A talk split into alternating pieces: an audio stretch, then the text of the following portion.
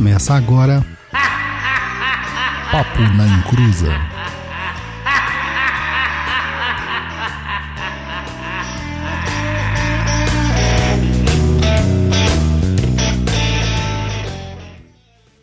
Aê, gente, começou nada e não tem nenhum oi, meninos e meninas. Vai ter um pouco de Corinthians porque eu preciso da ajuda do Luiz. Mas é eu, eu aqui, eu, eu e eu. E as minhas convidadas para o nosso programinha de hoje, que vai ser sobre a mulher moderna e espiritualidade. Eu vou apresentar para vocês minhas amiguinhas, a Ana Paula Moraes, que eu já conheço a Ana já faz um tempo, hein, Ana? Bastante tempo já, já, já tem uns aninhos. Já tem uns aninhos aí, de uns rolê que foi legal e depois deixou de ser, mas a gente ainda continua sendo amigo, e é isso que importa. E a Com Laura, certeza. Que é uma pessoa que eu conheci através do papo, e nós trocamos muitos vídeos e memes de gatinhos e coisas muito legais no Instagram. Se apresenta, Laura. Oi, gente, eu sou a Laura, Lu riscou meu ponto, eu vim lá do Umbral pra falar com vocês um pouco hoje. É isso aí.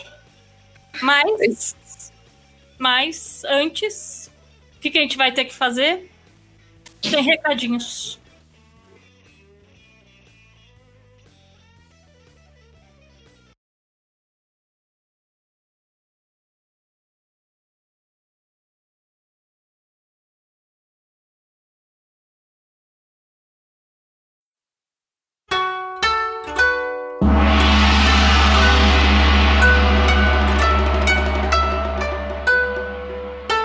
Recados do japonês, né?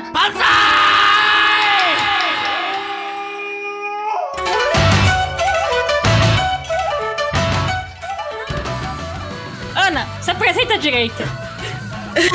Desculpa.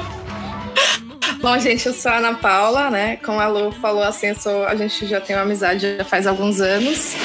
É, Eu tô aqui um pouco para trocar ideia com essas meninas, né? E falar sobre espiritualidade, falar sobre mulheres, né? O que somos, né? E dar nossas opiniões, porque hoje nós merecemos. É isso aí. E agora sim eu vou fazer os recados, porque a Ana não tinha se apresentado que nem gente. Então vamos lá. Então, gente, oi. Estamos aqui nesse episódio super especial para marcar o Dia das Mulheres. Isso aí. Não estamos só comemorando, pois ser mulher é um motivo de comemoração todos os dias. Mas marcando essa data com uma lembrança da luta diária que estamos todas envolvidas. Não só as mulheres, mas os homens também, em busca de um mundo mais coeso e mais humano, onde as definições cromossomáticas não queiram dizer como devemos ser tratados como um todo. É, então, neste programa diferente, vamos a gente está sendo marcado com a campanha do hashtag o podcast é delas 2020. Por isso que sou só eu e Luiz me auxiliando na parte técnica. E vou estar aqui no comando de tudo, né? Porque é como deveria ser, né? Mas. é, não. Então vamos lá para os recados. Primeiro, Contos de Terreiro 2, gente. Já tem gente mandando para nós os seus causos macumbísticos, míticos, místicos e espirituais. Mas então, colabora aí, né? E vai mandando pra gente, pra gente poder ler e comentar seu caso, seu causo, num, num, no episódio futuro aí que a gente vai estar fazendo sobre Contos de Terreiro 2. Um tema muito pedido pelos nossos ouvintes. Então, vocês vão mandar pra onde? Manda lá no seu, o seu relato no contato arroba perdido.so. É isso mesmo, ponto SO. Não tem PR nenhum. E é agora. Ué? Ah, Diga- tô perdido com CO. é, ponto CO. CO. Não, não tem outra coisa, porque a galera mandar errado vai chegar pra lugar nenhum. E, Laura, você Oi. vai fazer parte dessa nossa pauta e eu te digo. O que vem depois de mandar o seu relato no contato arroba perdido.co? Eu queria saber se eu não posso mandar pelo Instagram. Não. Ana, E pelo Facebook, pode? também não. Então, gente, vocês não podem. Contato arroba perdido.co. E mas se você também se você preferir, você é uma pessoa mais retrô, você gosta de escrever aquela carta, punho, de repente tirando foto, mandando numa daquelas pastas suspensa, colocando relatórios, sabe, com fotos, sei lá. Você é um- uma pessoa mais roots, você também pode mandar pela nossa caixa postal. Que é o 7899 Opa, ah, ah, 78069. Gente, tô falando só errado esse número hoje. 78690. É porque eu tento cortar os números, meu cérebro pifa. E o CEP é o 03533 971. De novo, caixa postal 78690, CEP 03533 971. Você também pode mandar presente pra gente se você quiser. Pra gente, viu? Renata Raul, pra gente. E você também pode conhecer nossa lojinha com as estampas das nossas camisetinhas. Que se você quer vestir essa moda das intrusas que está fazendo maior sucesso no Umbral, sendo que tem anjo até querendo cair só para usar essas camisetas, pode fazer isso comprando as mesmas no site galeriapix.com.br barrinha papo na intrusa. Vista o seu intruso e nunca mais se sinta sozinha. ah, vai estar o link nos comentários também, caso você não saiba como escreve Galeria Pix. E as nossas redes sociais são facebook.com.br papo na intrusa, twitter.com.br papo na intrusa, instagram.com.br papo na intrusa e contato arroba perdido.so. E tem o apadrinhamento, né? Quer ajudar a gente? Temos sistemas de apadrinhamento para você nos ajudar com um valorzinho mensal e manter as coisas funcionando aqui no reino do Umbra Umbralândia. Fica bonito, não? www.catarse.me barra, barra, olha, barra papo na intrusa. E o picpay.me barra, barra papo na intrusa. Se não der para ajudar financeiramente, você pode ajudar compartilhando nossos episódios, curtindo nossos vídeos, o canal, comentando as postagens no Instagram. Gente, me segue no Instagram, arroba Lucifidelis, arroba chefe Luciana Fidelis, porque vocês me, poderiam me seguir nos dois. Porque sabe como é, né? O meu chefe Luciana Fidelis é só para minhas coisas de cozinha. E aí eu participo de evento, aceito, umas encomendas, então se vocês quiserem uns bagulhinhos. E ver umas coisas bonitas, porque eu, eu sou, sou da hora nesse meio também.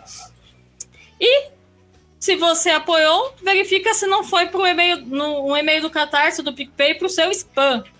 Pois o link para entrar no grupo do Telegram é enviado automaticamente. Muitas pessoas estão recebendo mesmo no spam. Gente, é igual aqueles e-mails que é sabe, de porcaria, de promoção, às vezes vai para lá. E às vezes tem umas coisas que vai pro spam que você quer receber, então olhe. Porque é igual que eu falava sempre para vocês sobre as coisas do nosso Catarse do Exusada. Olhem seus e-mails, mas olha na caixa de spam, olha em qualquer coisa que for de promoção, aquele e-mailzinho lá que você usa, porque às vezes se perde. Se você olhou tudo e não achou, aí você dá um grito pra gente. E também tem o Big Brother do Umbral. E a Laura e a Ana estão acompanhando o Big Brother? Ah, eu tava Eu tô vendo. super. E qual a torcida de vocês? Quem vocês querem que ganha? Gente, vocês podiam que- salvar o gato preto hoje, né? Ter Sexta-feira 13, pô. É, poxa, né? Eu acho que eu, eu gosto. Eu acho no mínimo justo que ele saia de lá. Aliás, É, que ele fique no BBB, né? Que, Olha só, olha só. que o Mirim É saia. porque eu acho que tá com bairrismo pro Lucifer ganhar. E não pode ser assim, só porque é Lucifer. Não tá certo. Não tá certo. Eu acho que o gato preto, porque a gente. Primeiro que a gente tem que, tem que sempre apoiar os, os gatos pretos. Eu não vou Exato. falar eu ia falar pra você. Ah, hoje é sexta-feira 13, né? É, Faz então. sentido. Vamos faz apoiar o gato preto, minha gente. Pois é, o meu gato preto tá aqui reclamando que não pode sair na rua hoje porque é sexta 13. É, ah, gente. Aí É, essa uma hora pra você sair, encontrar com esse gato preto lá. Porra. Não Pô, é? Gente, vamos lá. Vamos Fica, gato preto. Fica, gato preto. Vai, vai lá, gente. Volta, acompanha no Instagram do Papo no e o nosso reality show infernal. E antes do mais nada, gente, antes da gente começar o programa, eu tenho que fazer esse momento. Que é o momento da mulher mais maravilhosa, da melhor pessoa do mundo, da pessoa que ela me inspira na minha vida. Porque não dá, não dá para viver mais sem ela. O nosso momento da nossa diva da Exusada. Então agora a gente vai todo mundo ficar em silêncio só para entrar esse momento tão especial do nosso programa.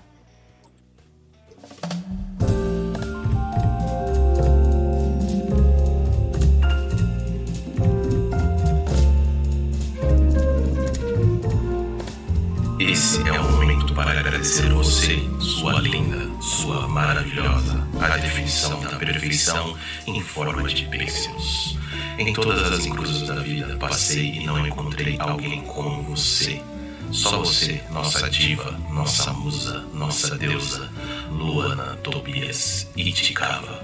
Esse é um programa para vocês, como todos os demais. Nossa apoiadora na categoria Exu Chama Dinheiro. Muito obrigado por nos permitir estar a seus pés. Me pisa, me pisa, me pisa, nossa deusa.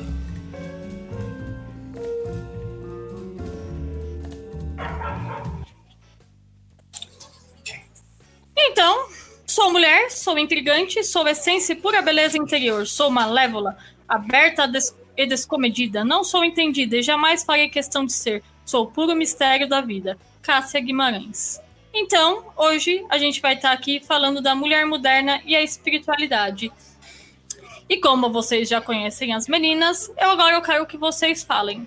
Laura, Ana, um pouco da vivência de vocês. O que, que vocês já praticaram? O que vocês praticam? Como que tá hoje a sua vivência espiritual?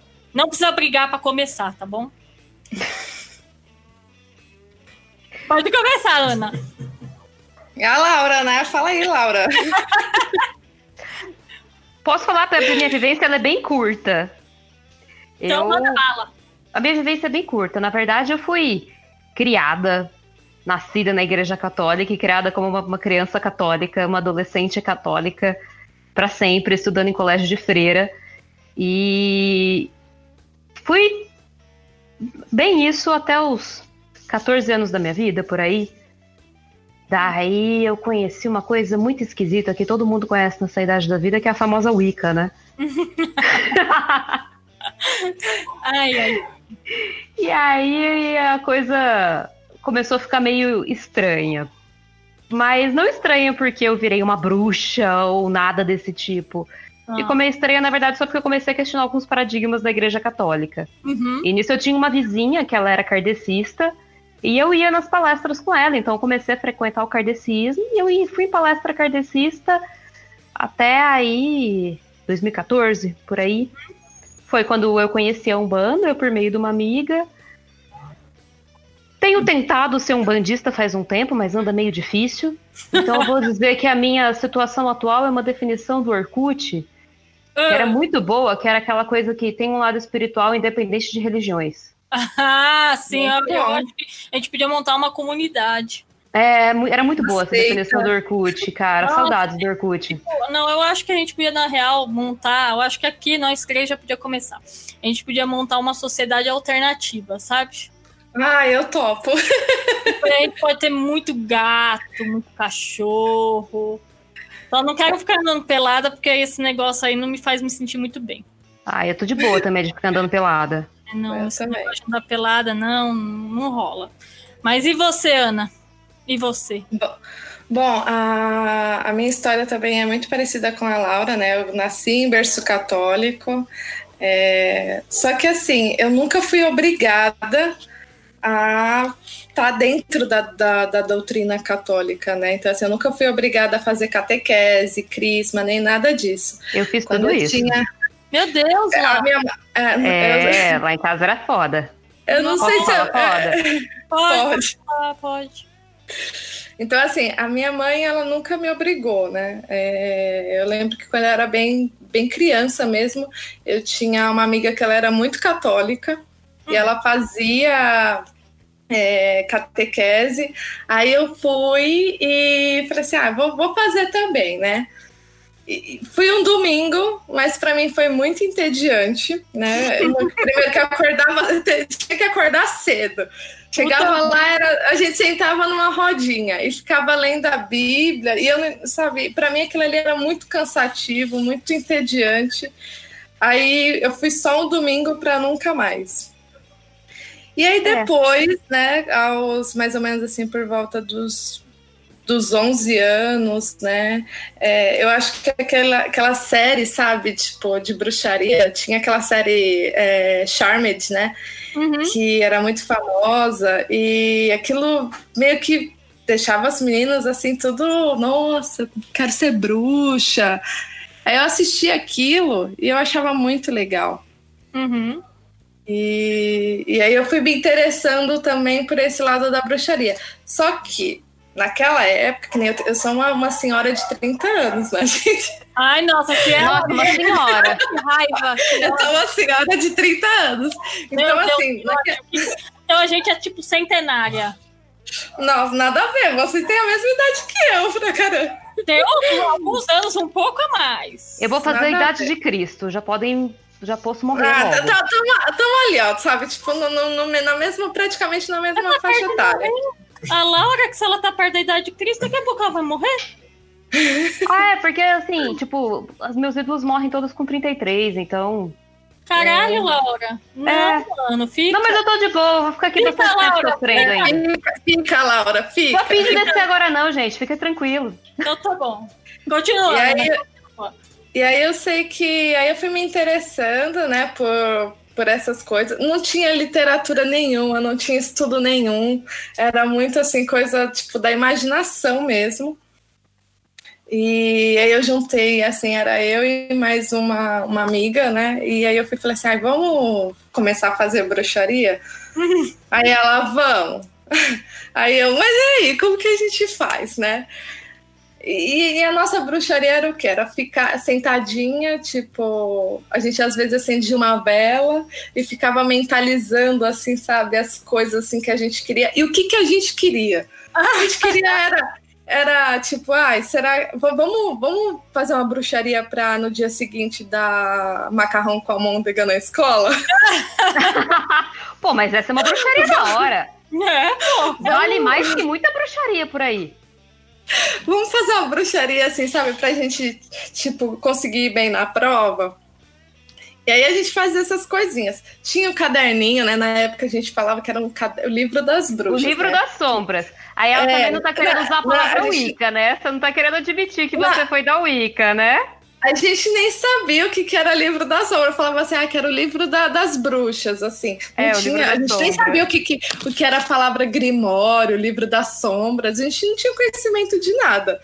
Até que chegou um momento, isso foi muito engraçado. É, a gente ia ter uma, uma aula de. uma prova de português no dia seguinte, né?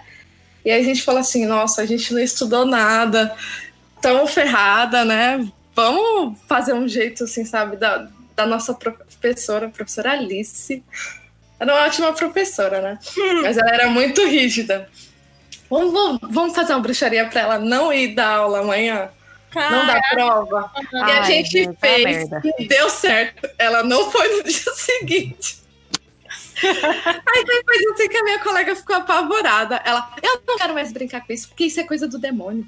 Isso daí, nossa, é, é- vai, vai ser pra, pra prejudicar as pessoas, não sei o quê. Isso daí não é de Deus. e aí depois. Surtou, Ela coitada. surtou. E aí depois, né, é, aconteceram várias coisas assim na minha vida que foi me empurrando também pro, pro espiritismo. É, eu não ia, eu não frequentava lugares, né, mas eu lia algumas coisas assim, sabe, do espiritismo. Eu me interessava e eu acreditava mais ou menos assim como, ah, eu acho que eu acho que a espiritualidade funciona desse jeito. Depois de muito tempo, é, eu entrei na Umbanda. Eu comecei a me desenvolver como médium, é, já trabalhei no, em terreiro, né? Já incorporei, já atendi. E hoje eu hoje eu tô mais internalizada. Hoje eu tô é, cultuando assim, a minha, a minha espiritualidade ela é mais minha, sabe? Ah, eu preciso cuidar de mim, eu preciso cuidar do meu espiritual. Pratico yoga, Hum, é o que me ajuda muito. É, e, e eu me desenvolvo, assim, sabe? A minha busca tá mais assim pelo meu autoconhecimento do que a necessidade de. de e assim, pode ser, pode, pode parecer um pouco egoísta, mas assim, eu preciso cuidar primeiro de mim, né? Me autoconhecer para sentir a vontade de ajudar o outro. Nossa, Né, não, mas não é Mas egoísta, não. Não é egoísta, não. Eu vou te falar uma coisa. Se Olha, 3% dos ubandistas que eu conheço praticassem esse autoconhecimento que você está praticando antes de entrar em algum tipo de terreiro, antes de fazer qualquer outro tipo de coisa, qualquer outra prática espiritual, eles seriam pessoas muito melhores, trabalhariam muito melhor, ajudariam muito mais as pessoas do que fazendo as palhaçadas que fazem por aí. Com certeza. É, é que é muita responsabilidade. É, é muita. Mas as você... pessoas não se tocam que é responsabilidade. As pessoas Exatamente. acham que é testa da uva. E, e assim, é quando, quando a gente fala assim, olha, eu vou voltar para mim, eu vou me autoconhecer, eu vou praticar a minha espiritualidade interna, né? Eu acho que eu diria até que é uma espiritualidade um pouco solitária. Nossa, mas Ana, é... eu falar de uma coisa chamada luciferianismo. Uh, já ouvi falar, mas assim. Nossa, não, mas sabe o que é? As pessoas elas fazem uma, um mal dizer do luciferianismo porque o satanismo tá normalmente é besta. Uhum. E normalmente ele gosta de ser o metaleiro do cabelo sujo que, que fica, sei lá, fazendo chifrinho com os dedos. I, I love demônio. É, tomando aquele sangue de boi no a caixa, aquele vinho sangue de boi de barrilzão, né? E, uhum. e indo em show de heavy metal cultural. E, e quando você pega o luciferianismo, ele vai dizer tudo isso. Porque o luciferianismo ele vai falar de, de, de uma procura de melhoria sua. Qual que é a, coisa, né? Por que, que dentro do luciferianismo vai se trabalhar com a cabala e a árvore da morte, né? Você vai falar a árvore escura e a árvore brilhante, né? Quando você conhece o que é de mais. É, vou falar de uma maneira bem vulgar para ficar mais rápido, né? Mas o quando você conhece o que é zoado, quando você conhece o que é melhor, você sabe os dois lados. Porque não adianta você só querer ser iluminado e não entender o lado daquele carinha. Por que, que ele tem aquela, aquele ódio dentro dele? Por que ele tem determinadas uhum. voltas? Por que, que determinadas pessoas têm determinados processos que às vezes a gente não compreende? É, não adianta só entender o cara aquele é, aquilo que a Laura falou do, do um bandista que ele chega lá, não, eu sou iluminado, não sei o quê, mas hoje ele sai na rua, se ele vê um gato preto, ele atropela, porque, né? Porque ele não gosta de gato, porque o gato tava ali, porque. Ah, ele, ele vai usar mil desculpas, ou porque ele tá de fogo, ou qualquer coisa, e ele parou de praticar aquele lado que ele tem que ter, que é do autoconhecimento, cara. Se tudo é, é a minha visão. É isso, isso vai mexer tanto no luciferianismo quanto no taoísmo, Ana. Eu acho que é uma coisa que é legal, uhum. vale, vale, vale a leitura. Assim, às vezes a gente acha que é umas coisas muito bizarras e, na real, é só o jeito que algumas pessoas passam. Por isso que às vezes eu prefiro ler do que ficar ouvindo pessoas falar. Porque é, exatamente. a leitura às vezes é melhor. É, tem vários livros disso que, que te trazem uma visão, e o luciferianismo vai falar de, daquele negócio. Você procura. É, é, o, é o que. Nossa, tem, tem espiritualista que agora vai, vai rolar no chão de ódio de mim. Desculpa, gente. Que vai falar assim: você procura tornar-se Deus. Porque é, você tem um conhecimento tão pleno de tudo o que está acontecendo que você não precisa da figura Deus você se torna o todo. Na real, é você se tornar o todo. É como o taoísmo vai dizer da natureza. Na natureza, você compreende Deus quando você entende que Deus está em tudo. Ele vai estar tá na florzinha, ele vai estar tá até na, no cabo do seu notebook, porque tudo aquilo é uma forma que Deus trouxe. Mas a natureza, especialmente, porque quando você está na natureza, você está em Deus. E tudo isso vai te trazer o conhecimento de você olhar e falar: peraí, eu tenho que me conhecer, eu tenho que entender os meus processos, mas eu também posso entender daquele meu coleguinha que às vezes ele é zoado. É aquele negócio que a gente brinca uhum. Exu e as pessoas ficam bravas, né? O Exu é um amigo zoado que a gente gosta. Porque a gente aprende com ele a gente entende. É mais próximo, né, da, da nossa realidade. É assim, eu, eu, vou dizer uma coisa. Às vezes um preto velho vem falar comigo, ele parece o Yoda falando. E ele fala hum. que para mim é mega genérico. Aí não adianta falar, ah, mas ele enxerga a sua alma. Desculpa. Então eu não sou, de, eu não sou nesse, nesse momento, eu não sou essa pessoa. Não adianta ele falar comigo como se eu fosse a pessoa quando a Luciana morta. A Luciana não está morta, a Luciana está viva e a Luciana tem essa consciência hoje. Então ele precisa falar com essa consciência.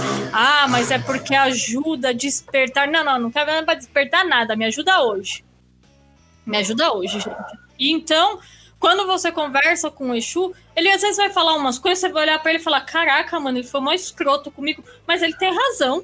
Eu preciso melhorar nisso, eu realmente preciso tal coisa.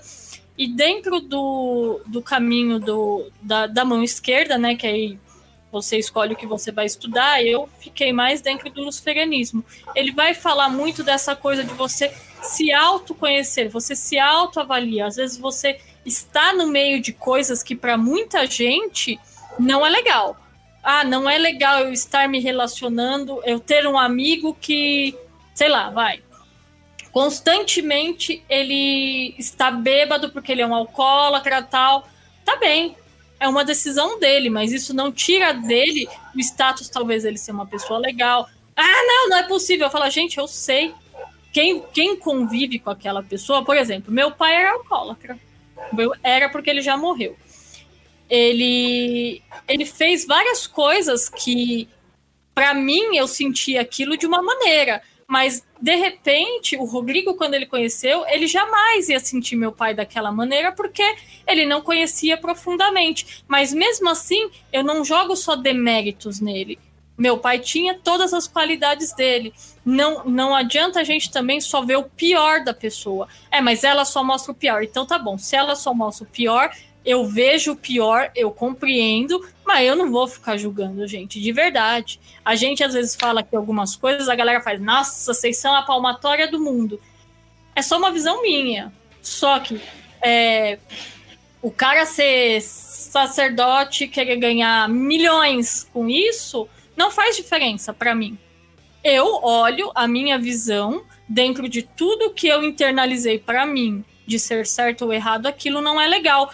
Porém, o projeto é dele. Se ele quiser fazer, ele faz. Exatamente. Né? É, e não adianta é, falar, tem- as pessoas têm o costume de falar assim, né? É, mas um dia a justiça divina. Gente, se não tiver também, ainda assim é problema dele. Sim. Não é? E aí? Também que sempre É. fica esperando a tal da justiça divina, né? Sim. Sim. Até porque a, A gente gente- tá supondo várias coisas do que vão acontecer com a gente depois que a gente morrer, né? Porque pode simplesmente apagar a luz. É, é, ai, e não ser é. nada, nada disso. Apagou a. Esse é meu sonho. Esse é, esse é meu sonho. Deixa eu contar pra vocês. O meu sonho é que quando a gente morre, a luz apaga. E eu- das duas, uma. Apagou e você olhou e teve cinco segundos pra alguém, pra alguma coisa vir e falar assim: se fudeu, otário. E você explodir igual uma pipoca e já era. Ou você ficar no vácuo pra sempre, sem nada, sem ninguém. Ha, ha, ha, só ter sido vozes na sua cabeça.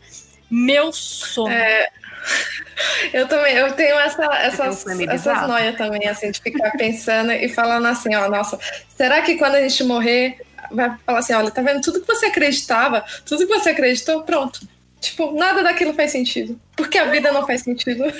Porque assim, tem tanta briga por causa de coisas, de religião, de visões. Qual é a certa, qual é a errada, qual é a mais bonita, qual é a mais feia, quem tá, quem tá falando de bom e mal e quem tá certo no rolê, quem, quem caminha o caminho da luz ou quem invoca os capeta, sabe? É, para. Eu, eu na, minha, na minha vivência, eu sou como vocês, nasci em berço católico, não sou obrigada a fazer nada, mas eu queria saber o gosto que a hóstia tem, eu nunca comi, mas eu Tem fui quanto de sorvete? ah, então- mas sabe o que eu descobri? Que na loja onde eu compro meus produtos de confeitaria vende hóstia, vende meio quilo, eu vou comprar e vou comer. Nossa, não, não faz isso não. Eu pego uma igreja. Ah, então, ó, pode. Porque, olha, eu nunca pude comer. É igual quando uma vez eu fui numa igreja evangélica. Não peguei fogo, então. Foi. E assim, na hora que Não peguei fogo. Não chegaram nem querer te exorcizar na igreja evangélica, nada. Não, e foi muito louco, porque na época eu tava namorando um rapaz que era um zoado. e o pastor começou a falar uns bagulho que eu olhei e fiz, pois não é que esse homem tá falando pra mim esse bagulho? Saí de lá e não vi mais o cara. Falei, não vou mais continuar nessa porra. Abriu minha cabeça, mano. Você tá achando? O rolê foi louco. Mas é que assim, eu não tenho preconceito com nada, gente. Se você me chamar pra qualquer coisa, eu vou. Mano, Gente, a gente tem que ser cabeça aberta, não tem Tem que ser. conhecer lugares e E, e experimentar, né? Ter, ter, ter a. Porque assim, acho que. Acho também, assim, a vivência. é, a gente primeiro tem que experimentar. Por mais assim que a gente É. vai quebrar a cara, né? Por mais assim que ah, pode dar errado. Mas assim, Sim. experimenta, vê É, não, eu que é. fiquei um pouco assustada, Ana. Eu preciso dizer que na hora que ele pôs a pessoa dentro de uma banheira e começou a afogar, É esquisito. eu fiquei um pouco assustada porque a pessoa era uma velhinha. Eu fiquei com Coitada da muito medo Vai velha. matar. água no pulmão dela, porque minha avó tinha, e aí eu fiquei, caraca, mano, se entrar água no pulmão dela, ela vai parar no UTI.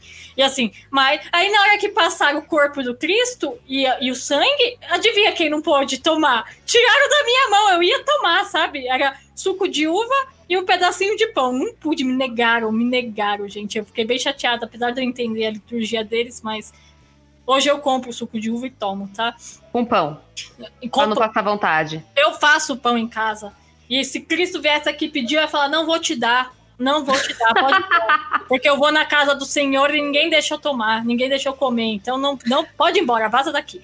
Então, Aí Cristo vai lá e fala assim: ó, mas então, lá não é minha casa, porque eu não colo naquele. todo mundo fala isso. Então você. Eu não gosto daquele. Não, não colo naquele rolê. Ó, ele tem que chegar, vir no programa de rádio, pode vir aqui, viu, Jesus? Se bater agora na porta, ele pode falar. Ele. Porque hoje eu deixo. E se bater, aparece uma maleta de um milhão de dólares que Ai, tá valendo também, porque a gente tá precisando. É, né, ia ser legal também. Eu, eu acho assim, ele podia vir aqui agora e falar assim, gente, não sou eu. Aí eu ia olhar e falar, maneiro, Jesus, da hora, pode, pode ir embora agora, tchau. E aí, pois é, o Rodrigo ia tomar um café com ele, eu acho.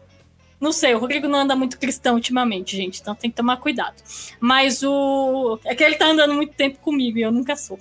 Então, essa coisa da, da, das práticas, a gente é muito acostumado a ouvir dizer que o que como que a gente tem que se comportar, né? E é engraçado, né? E cai um pouco no tema. Eu sei que tem gente que acha que isso é panfletagem, não sei o quê. Mas por a gente já ser mulher, já se espera um, um, um papel na sociedade. Já se espera. É, já espera que a gente tenha algumas, alguns modos de agir e até em relação à religião, algumas coisas que a gente deveria seguir. É como casar de branco na igreja. Não, o cristianismo, ele é uma religião muito machista. Sim, Ele é uma Muito. religião assim, muito machista.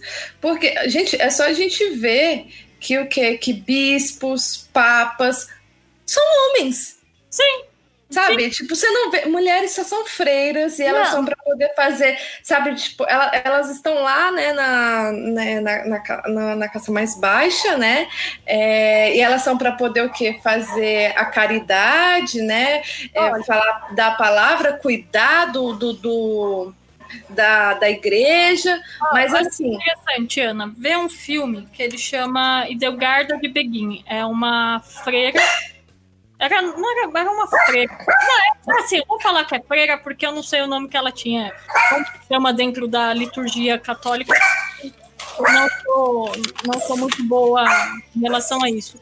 E mostra isso que você está falando. Como os padres começavam a tratar ela como uma empregada. Só que ela era uma puta de uma mulher que manjava muito. Ela manjava muito de erva, ela fazia musicoterapia, ela, ela fazia. eh, Tem livros dela que chama Cozinha Mágica de Delgarda, porque ela fazia comida que ajudava, porque era erva, cara, era aquilo que eles tinham na época de remédio. Então, é, fala da história dela, do quanto ela, ela praticamente foi expulsa do convento lá, que ela ficava lá junto com os padres, porque a mulher, ela, ela, ela tinha liderança dentro dela e os padres não gostavam. E quando ela vai fundar o. ah, sei lá, o, a- o mosteirinho dela, ela. Ela começa a fazer coisas que, assim, é uma, é uma personalidade Ana, incrível. Você vai olhar e vai falar que mulher maravilhosa. Uhum. Ela foi, ela virou santa, tal, mas assim, lógico que nunca no tempo correto que deveriam ser as coisas, né? Hoje, se você pegar, eu acho que ela, ela, é, uma, ela é uma personalidade maravilhosa. Você vai pegar assim, o povo vai falar, ah, mas tem, mas tem a Magre Teresa. Não, não, gente. Idelgarda.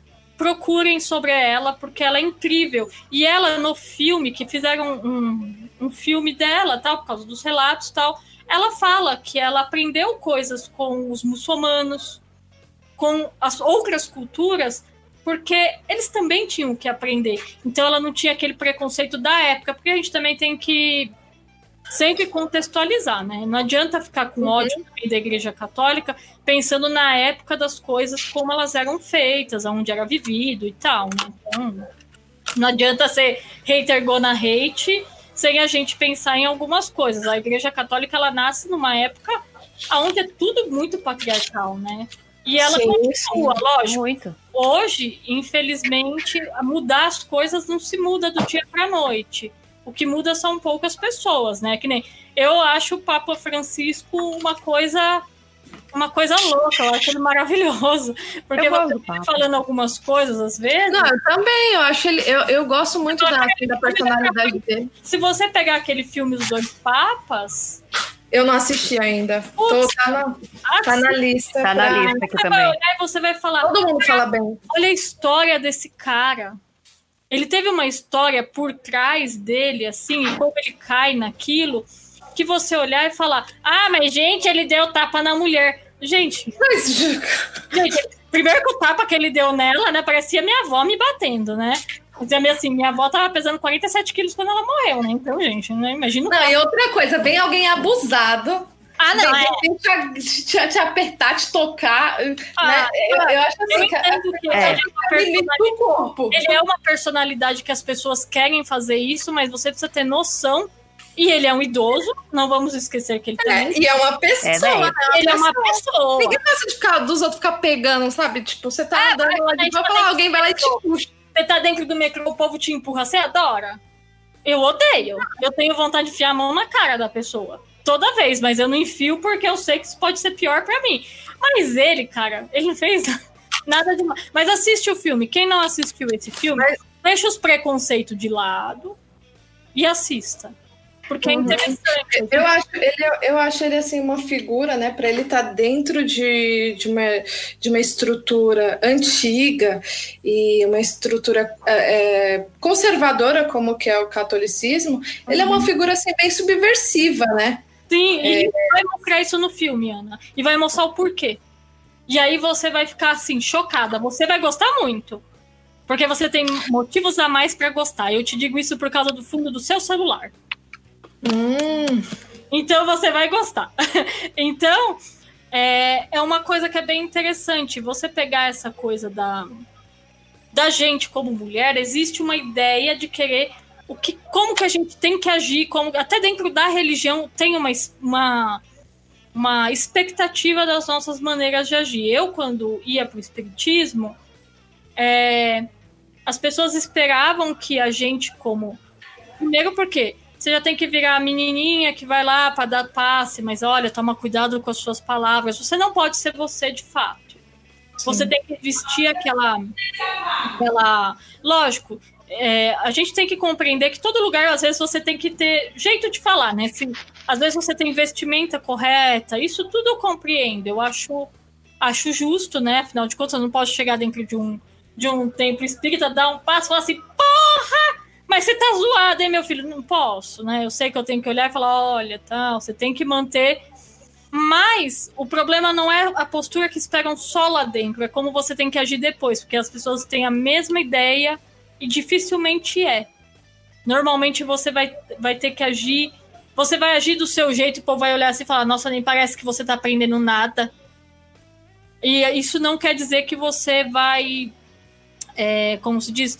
Que não é porque você tá dentro de um lugar que você é espiritualizado, que às vezes você tem uma supervisão de todo e até de caridade, que você obrigatoriamente tem que agir é, como uma pessoa que tem que ser assim o tempo todo, tem que ser tipo santinho, fala baixo, fala manso. Às vezes... É, isso, isso daí é é, foi um, um estereótipo, né, que foi colocado na mulher, que é assim, olha, ela tem que ficar, ela tem que ser tipo uma- santificada, né? Santificaram muito a mulher, né? Então assim, ela não pode falar alto, ela não pode falar palavrão, ela não pode ficar com raiva, ela não pode se alterar, né? Sim. Porque senão, pronto, os homens eles já fa eles fazem isso, só que para eles é tudo permitido, né? Sim. Ninguém olha e fala assim pro cara assim, olha, é, você deu sua opinião, é, significa que- que você o que você tá alterado, você tá de TPM, você tá É. isso, ah, você tá falando isso porque você é mulherzinha. Fala. É como quando acontece o negócio do da- da- de aparecer os espíritos dos Exus e das pombagiras. A pombagira é tipo, caraca, mano, essa mulher, por que, que essa mulher chega enfiando o dedo na minha cara? Mas até aí o Exu já enfia. Por que, que o Exu tá tudo ok ele enfiar o dedo na sua cara? O Exu pode cuspir pinga na sua cara que tá tudo bem. Tá tudo Pomba gira não pode. Mas na hora que a pombagira fizer isso, poxa, a mulher não pode falar desse jeito. Pode, pode sim. É que nem todo mundo me conhece, sabe esse meu jeitinho peculiar. Que às vezes eu falo umas coisas que depois eu olho e falo, ai, de gente, pra quê? Mas quando você conversa com a minha pombagira, ela é meu inverso total. Ela fala baixo, ela não fala um palavrão, tal. Só que é ela. Olha eu. Que se fosse pra ser eu, ixi, Maria, ia ser bem pior. Agora, você olhar e falar, por que que a- essa figura sempre pega mal? Sempre pega mal. Quando é a mulher, pega mal. A mulher não pode agir dessa maneira. E isso é muito complexo. Porque pega a- pra gente. é, hoje eu acho que algumas coisas estão melhorando. A gente não pode jogar tudo como tá tudo uma merda, né? Apesar de ter algumas coisas que ainda, ainda estão. Mas hoje já tá tendo uma certa tentativa de conscientização. Só que hoje eu acho que eu vejo também um problema de conscientização que é tentar enfiar goela abaixo. E goela abaixo nunca se conseguiu fazer nada para ajudar. Sim, Porque- E sim. nem, e nem vai Só que jamais conseguir. Tá? Até porque se você for pensar na espiritualidade, como a mulher é tratada dentro do- da religião, dentro da espiritualidade, se você for pensar que o Brasil é um país majoritariamente, majoritariamente católico, é, é aquilo que vocês estavam falando das freiras. Na verdade, assim, pela experiência que eu tive de colégio de freira, o que eu posso dizer é, e, e teve uma outra coisa também que eu passei uma semana uma vez no encontro vocacional, porque em algum momento da minha vida acharam que eu tinha vocação para ser freira. Nossa senhora. Uau. Então, né, eu não sei de onde tiraram isso em algum momento da minha. E eu fui, olha só. E aí eu Nossa, aprendi. Laura, agora eu vou ficar te imaginando indo pra catequese, virando freira, Cara, mas então, roupa. ó, mas então, qual é que é o rolê? Eu sou de uma cidade muito pequena. Araçatuba hoje tem 200 mil habitantes. Hoje. Se você, for, se você for pensar, sei lá, Araçatuba em 94, 96. Era umas 15 pessoas. Era tipo isso. E é é uma cidade muito pequena, uma cidade muito católica. Então, assim, cara, pra mim, ir pra igreja, fazer catequese, fazer crisma, eu achava um pé no saco, eu achava um puta pé no saco. Eu nunca entendi como é que era Deus. Deus era pai e filho dele mesmo, mais o caralho da pomba. Mas, Uma pomba, cara. é, então, nunca entendi esse negócio, mas pra mim aquilo funcionava como tipo fosse ensino fundamental ensino médio. Eu era obrigada a fazer aquilo. É, e as freiras, elas falavam pra gente no colégio que assim, elas. Não, por exemplo, você, você vê padre na rua, o padre usa roupa normal. A freira, ela só pode usar o hábito. É, exatamente. Eu já vi isso, tipo, na- ah, elas andando assim, normal. Eu tenho uma tia que ela quase virou freira. Ela é muito beata, mas assim, é, as freiras elas têm que usar o hábito o tempo todo. O tempo todo, elas não Por podem quê? usar calça. Eu morria de pena de ver aquelas mulheres no frio, no inverno. Você tá louco. Elas não podiam usar calça. Tá Elas não podiam, elas, tipo assim, podiam usar no máximo uma meia calça embaixo daquela saia. E, tipo, tá frio, cara. A mulher tá com frio e ela Gente, precisa de saia. Deixa eu fazer uma pergunta pra vocês. O que, que vocês acham? Isso aí não vai é, dentro da Igreja Católica, tal, mas dentro do que você, da visão de vocês, o que leva uma pessoa a chegar nesse ponto que a coisa acaba se tornando tão, eu não, Eu não sei como falar isso sem ser muito ofensiva, mas tão fanático ou até cego a ponto da pessoa não conseguir ver que ela tá se sacrificando de uma maneira por uma coisa de por quê? Por que, que vocês acham que uma pessoa tem isso, essa necessidade? Eu acho que para muita gente é fé. Pelo menos assim, algumas que a gente viam ali, a gente via que era por conta de fé mesmo. Elas acreditavam que era porque Deus estava ali, Deus as tipo Deus, sei lá, tinha mandado um chamado que elas iam ser freira, alguma coisa assim. Mas muitas delas, naquela época pelo menos, elas eram de sítio. Então, assim, a condição que elas tinham de estudar ou de ter uma vida melhor é. era viver naquela sociedade, ser freira, e aí elas não iam precisar, tipo, trabalhar na roça, elas poderiam servir a sociedade ali. Um pouco melhor. E para ter uma condição de vida um pouco melhor. E elas realmente são é, pelo menos que eu me lembro, né? Se eu tiver enganada, depois alguém venha e me corrija. Mas elas, tipo, elas mudam de cidade a cada dois, três anos entre as, os lugares que elas estão, porque elas não podem criar raízes, uhum. porque elas têm que servir dioceses ou alguma coisa desse tipo. Então, elas realmente são é, educadas para servir uma sociedade. Caraca. E é, é, um rolê muito esquisito, é um rolê muito estranho. Mas aí eu... é, é difícil pensar, é, assim, eu, eu não conseguia nunca me imaginar num rolê aonde eu tenho essa fé. Porque até mesmo que eu, às vezes eu olho e falo, não, não dá. Vocês se veem alguma coisa que faria com que vocês olhassem e falassem, esse é o único caminho, é a melhor, é a única coisa que eu tenho, e enfim?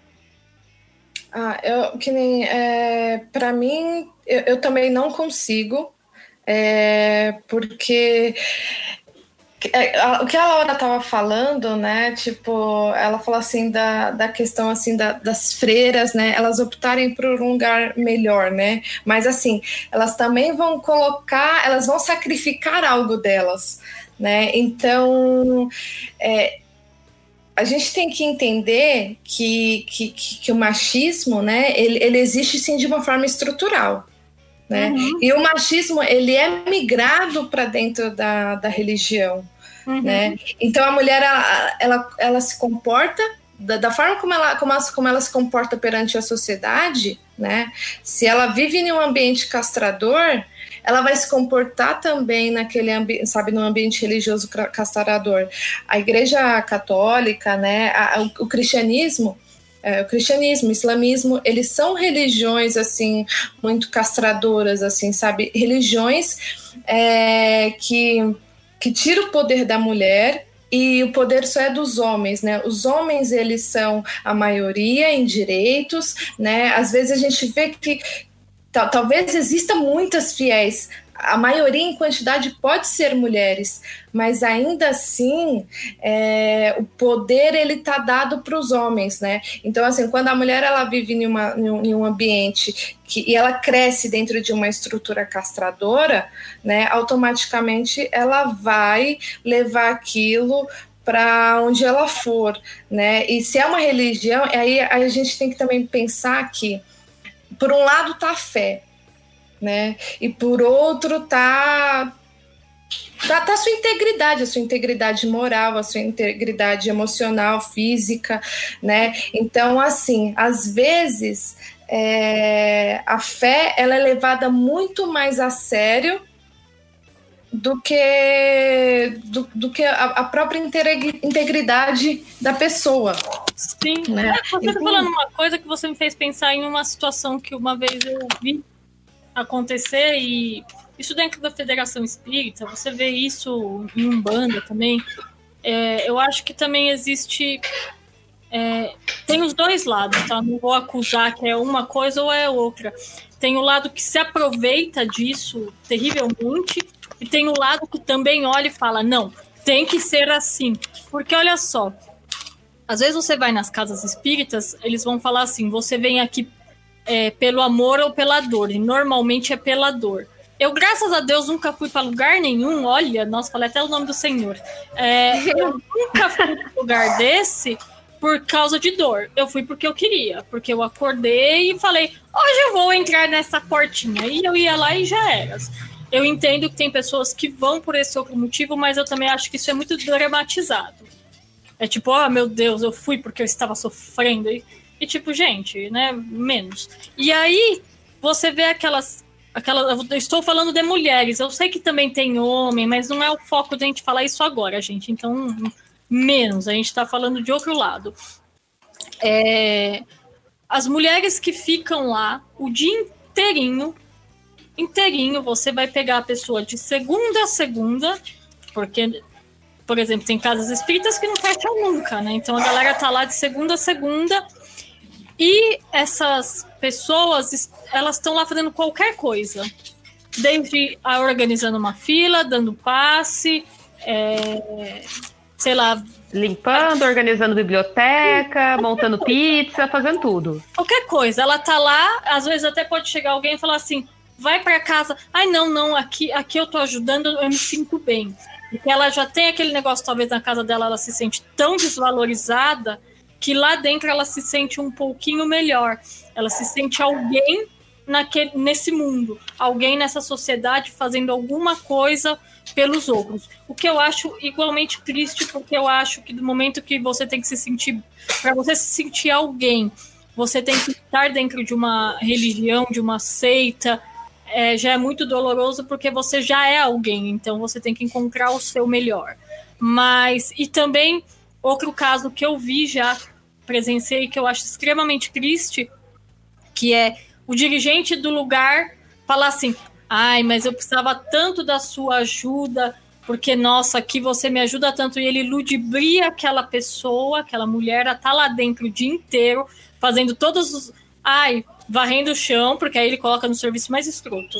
Não que não que não seja digno, mas é porque é o que ele não quer fazer. Não, não tô, fal não tô falando por desmerecimento, mas é porque é coisa que o cara não quer fazer. Aí ele taca a mulher, a Beatinha, pra ficar lá. E Beatinha de qualquer religião. Pra ela varrer o chão, pra ela organizar uma fila, pra ela ligar pra um fornecedor. Ela passa o dia inteiro, isso assim, enfiada às vezes dentro de um terreiro, pro sacerdote profissional, fazendo serviço que ele não quer fazer, e ela passa o dia inteiro lá mas não só porque ela se sente bem, mas porque ele ludibria, porque ele fala assim, ai, porque aqui, nossa, olha como você colabora com a espiritualidade. Ele vai jogando aquela história do quanto aquilo é é a coisa mais importante que ela tem na vida, que ela tem que ter. Até É ela um tipo de, de manipulação, né? É- é- Mas é. sente aquilo nela que não tá legal, mas ela tem que dar porque ela acha que, puta, senão ela não, ela não vai pro lugar lugar Porque, melhor. porque assim, ó, é- é- ok, é, é- é bom você se sentir útil, é bom, é, é gostoso você servir, só que o servir, ele tem que ser assim, de uma forma genuína. Uma coisa, olha, eu tô fazendo, sabe, por exemplo, assim, ai, ah, você, Luciana, você fala assim, ah, Ana, pega um copo de água pra mim, fazendo um favor. Aí eu vou lá e pego, mas assim, porque eu quero te agradar, eu quero te servir. Agora, o problema, o foda é quando isso é, é usado de uma forma, tipo, pra ó, explorar. Né? Sim. Então, assim, nos terreiros, eu já vi em terreiros, é, eu já vi em, em, todos, em, em todas as religiões que eu fui, né? Eu- que nem eu já trabalhei em, em casa de umbanda, eu já fui médium. Sabe, você não vê o cara lá, sabe, pegando a vassoura e varrendo o chão. Você não, vê Não o cara vê. lá, sabe, tipo, você vê só as mulheres. Eu sabe? cheguei É- ao é- cúmulo de ver o cara aí incorporado do Exu mandando a mulher limpar o congá porque ele não queria limpar. O cara Poxa. incorporado do Exu. Ah, Poxa, fala, seu Exu, vai você limpar, lavar uma louça, rapaz. Então, então, assim, é a estrutura da sociedade, né? Tipo, porque as mulheres, elas já fazem o- a- as tarefas domésticas, né? Elas já, já, já são criadas para executarem todas as tarefas domésticas, a cuidar da casa, a cuidar dos filhos, né? E, e aí o que ela, ela pega isso, sabe? Ela pega esse molde em que ela cresceu e aí ela e, e aí é levado também para dentro de, de templos, é levado para dentro de terreiros. Só que assim, os homens eles ainda continuam tendo o privilégio de, de, de, de ficar parado lá sem fazer nada. Né? Sim. Enquanto Uhum. assim, a mulher que tá lá atendendo o telefone, ela que tá cuidando da administração, ela que tá cuidando das senhas, ela que tá organizando fila, enquanto os bonitos ficam lá só, tipo, Até a falta olhando, visão. sabe, só desfilando. Porque às vezes olhar e falar assim: não, Fulana, ó, você já tá fazendo bastante. Ah, não, mas eu quero fazer. Não, você pode. É muita coisa pra você. A gente vai dividir as tarefas. Porque se ele, ele ou ela, e também não importa, porque também, ao mesmo tempo que tem sacerdotes masculinos que são zoados, também tem as femininas que olham e falam, haha. Mas se a gente pensar num meio onde alguém tá se aproveitando daquela figura para o bel prazer, ele deveria olhar e falar: não, você vai fazer isso, não, mas eu quero fazer mais. Não, você tem sua vida, você tem sua, sua, sua qualquer coisa, eu não quero ver você enfiada aqui dentro o dia inteiro me servindo. Só que isso não acontece, é muito engraçado. A Jamais. maioria quer que sirva. É muita Exatamente. falta de mãe. Exatamente. É, e, e- é muito, é muito escroto, sabe? Porque eu penso assim, eu falo, ó, trabalho sempre vai ter. O trabalho ele existe, vai ter um monte de coisa para fazer, vai ter serviço, mas pô, sabe? Se ela, se, se uma pegou uma vassoura, vai tu pegar também, não precisa Todo ficar, é, é, desfilando, só é, parece que fazendo vistoria no trabalho dos outros. Eu já trabalhei numa casa em que o pai de santo era assim, sabe? Tipo, ai, vamos limpar o terreiro, vamos. Mas assim, vamos lavar o chão. Aí todo mundo pegava a vassoura, a maioria mulheres, mulheres que pegavam, sabe, que, que fazia o trabalho mais braçal, enquanto o bonito ficava apenas desfilando e falando, ó, faz isso, faz aquilo. É, fica fácil. ali, E não pegava uma vassoura, não fazia nada. Sabe? Então, assim, é, é, é uma, é é uma parada muito doida, né? É- aí é onde que, tipo, ok, é gostoso você tá. Porque eu acho assim que a gente também tem que ter um prazer de fazer as coisas, sabe? Sim. É legal você tá, você tá numa casa e falar, nossa, olha, eu vou limpar minha casa, sabe? Eu quero deixar minha casa limpinha. Eu vou Sim, de- sabe, sim. eu tô no meu terreiro, eu tenho amor pelo meu terreiro, eu vou Isso é deixar o muito lugar limpinho. Exatamente. Mas que isso seja apenas o quê? Uma, que seja vontade, uma vontade genuína, mas que não Uhum. seja usada de uma forma de exploração, sabe? Tipo, ah, eu não quero sujar a mão, eu não quero colocar a mão na massa, Isso é né? pior. que, que, é o, que é o pior. E a gente vê, a gente vê É não só em terreiros, mas em todas as estruturas né, religiosas, as mulheres que estão é, cuidando, estão zelando pelo lugar, enquanto os É. homens eles só são o que nem os sacerdotes. A mulher, ela, é, ela, é, ela é acrescida pra ter culpa. Uhum. Ah, Então, quando ela vai num lugar e se o cara já olhar feio pra ela, tipo, você não tá ajudando, ela já vai se sentir mal. Então, essa coisa é muito, é muito complicado, porque. Então, a, a, a mulher, ela, ela, às vezes, ela já se sente tão inferiorizada que ela tem que fazer aquilo porque ela acha que. Se Que é, não, de- é o dever dela. ela, é dever, ela, ela tem essa. Porque ela é mulher, porque às vezes. sabe? Ah, é- da- da- e o- e outro- ah, eu sei, eu sei fazer direito, né? é, Cara, não, aprende, sabe? Se eu aprendi, tu aprende também. Até aí, todo mundo aprende a lavar uma louça. Mas, meninas, deixa eu fazer uma pergunta pra vocês. Vocês, na juventude, foram jovenzinhas místicas? Então, é, é o que eu tava contando no começo, né? Eu gostava de. de- e eu, Com quantos anos você tava? Eu tinha uns 12 anos. Não, não, não. Vamos, vamos aumentar um pouco a idade, porque 12 anos a gente ainda é criança, então a gente É, a gente é criança. É, mas assim, eu, eu sempre eu gostava de, tipo, ter- eu tive um período, né, na minha adolescência, e aí que nem a Laura falou assim, que a gente costuma ir para esse lado da. Quando a gente se sente afinizada, né? A gente costuma ir para o lado da, da Wicca, né? E Eu tinha bruxinhas em casa, meus parentes entravam no meu quarto, assim, levava até um susto, porque eu tinha um monte de, de, de bruxinhas. Você tinha aquelas bruxinhas que você pegava a vassoura dela e escondia a vassoura até ela te devolver o seu Oh, dever. Aham, Essa daí mesmo. tinha várias dessas coisas, assim. é, e, e- eu acho que, assim, tipo, pelo menos assim, para mim, acho que a espiritualidade ela sempre esteve ali perto, né? Ela, Uhum. é, às vezes ela se afasta um pouco. e ok, tudo bem. ok. Né? Mas assim, sempre sempre teve pertinho. Hoje eu não sou mais assim tão mística, sabe? Eu não sou mística como Se eu fosse era. hoje, gente, com a fase agora do Instagram e vocês fossem uma jovem mística, vocês iam tirar foto de bruxinha, colocar no Instagram, ou vocês não iam chegar nesse nível? Eu acho Olha, eu assim, ia. sim. Eu ia muito. Eu, eu acho assim que as redes sociais, né, elas. A, a internet, em- no geral, ela é positiva porque ela trouxe um pouco de democratização, assim, na, nas coisas. Então, é muito mais fácil você buscar informação, você ver o que, saber o que, que o outro está fazendo, você divulgar as coisas, né, o que você está fazendo. Que nem eu, na minha adolescência, eu não tinha a quantidade, assim, de. o acervo que, que eu tenho hoje. Eu não tinha as possibilidades que eu tenho hoje, né? Mas assim, por um outro lado, também eu acho eu acho que tem o, tem o contra, né?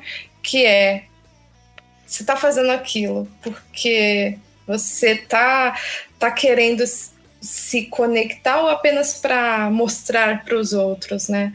Porque eu acho estranho é, você tá fazendo um ritual e você para o ritual para poder tirar uma foto.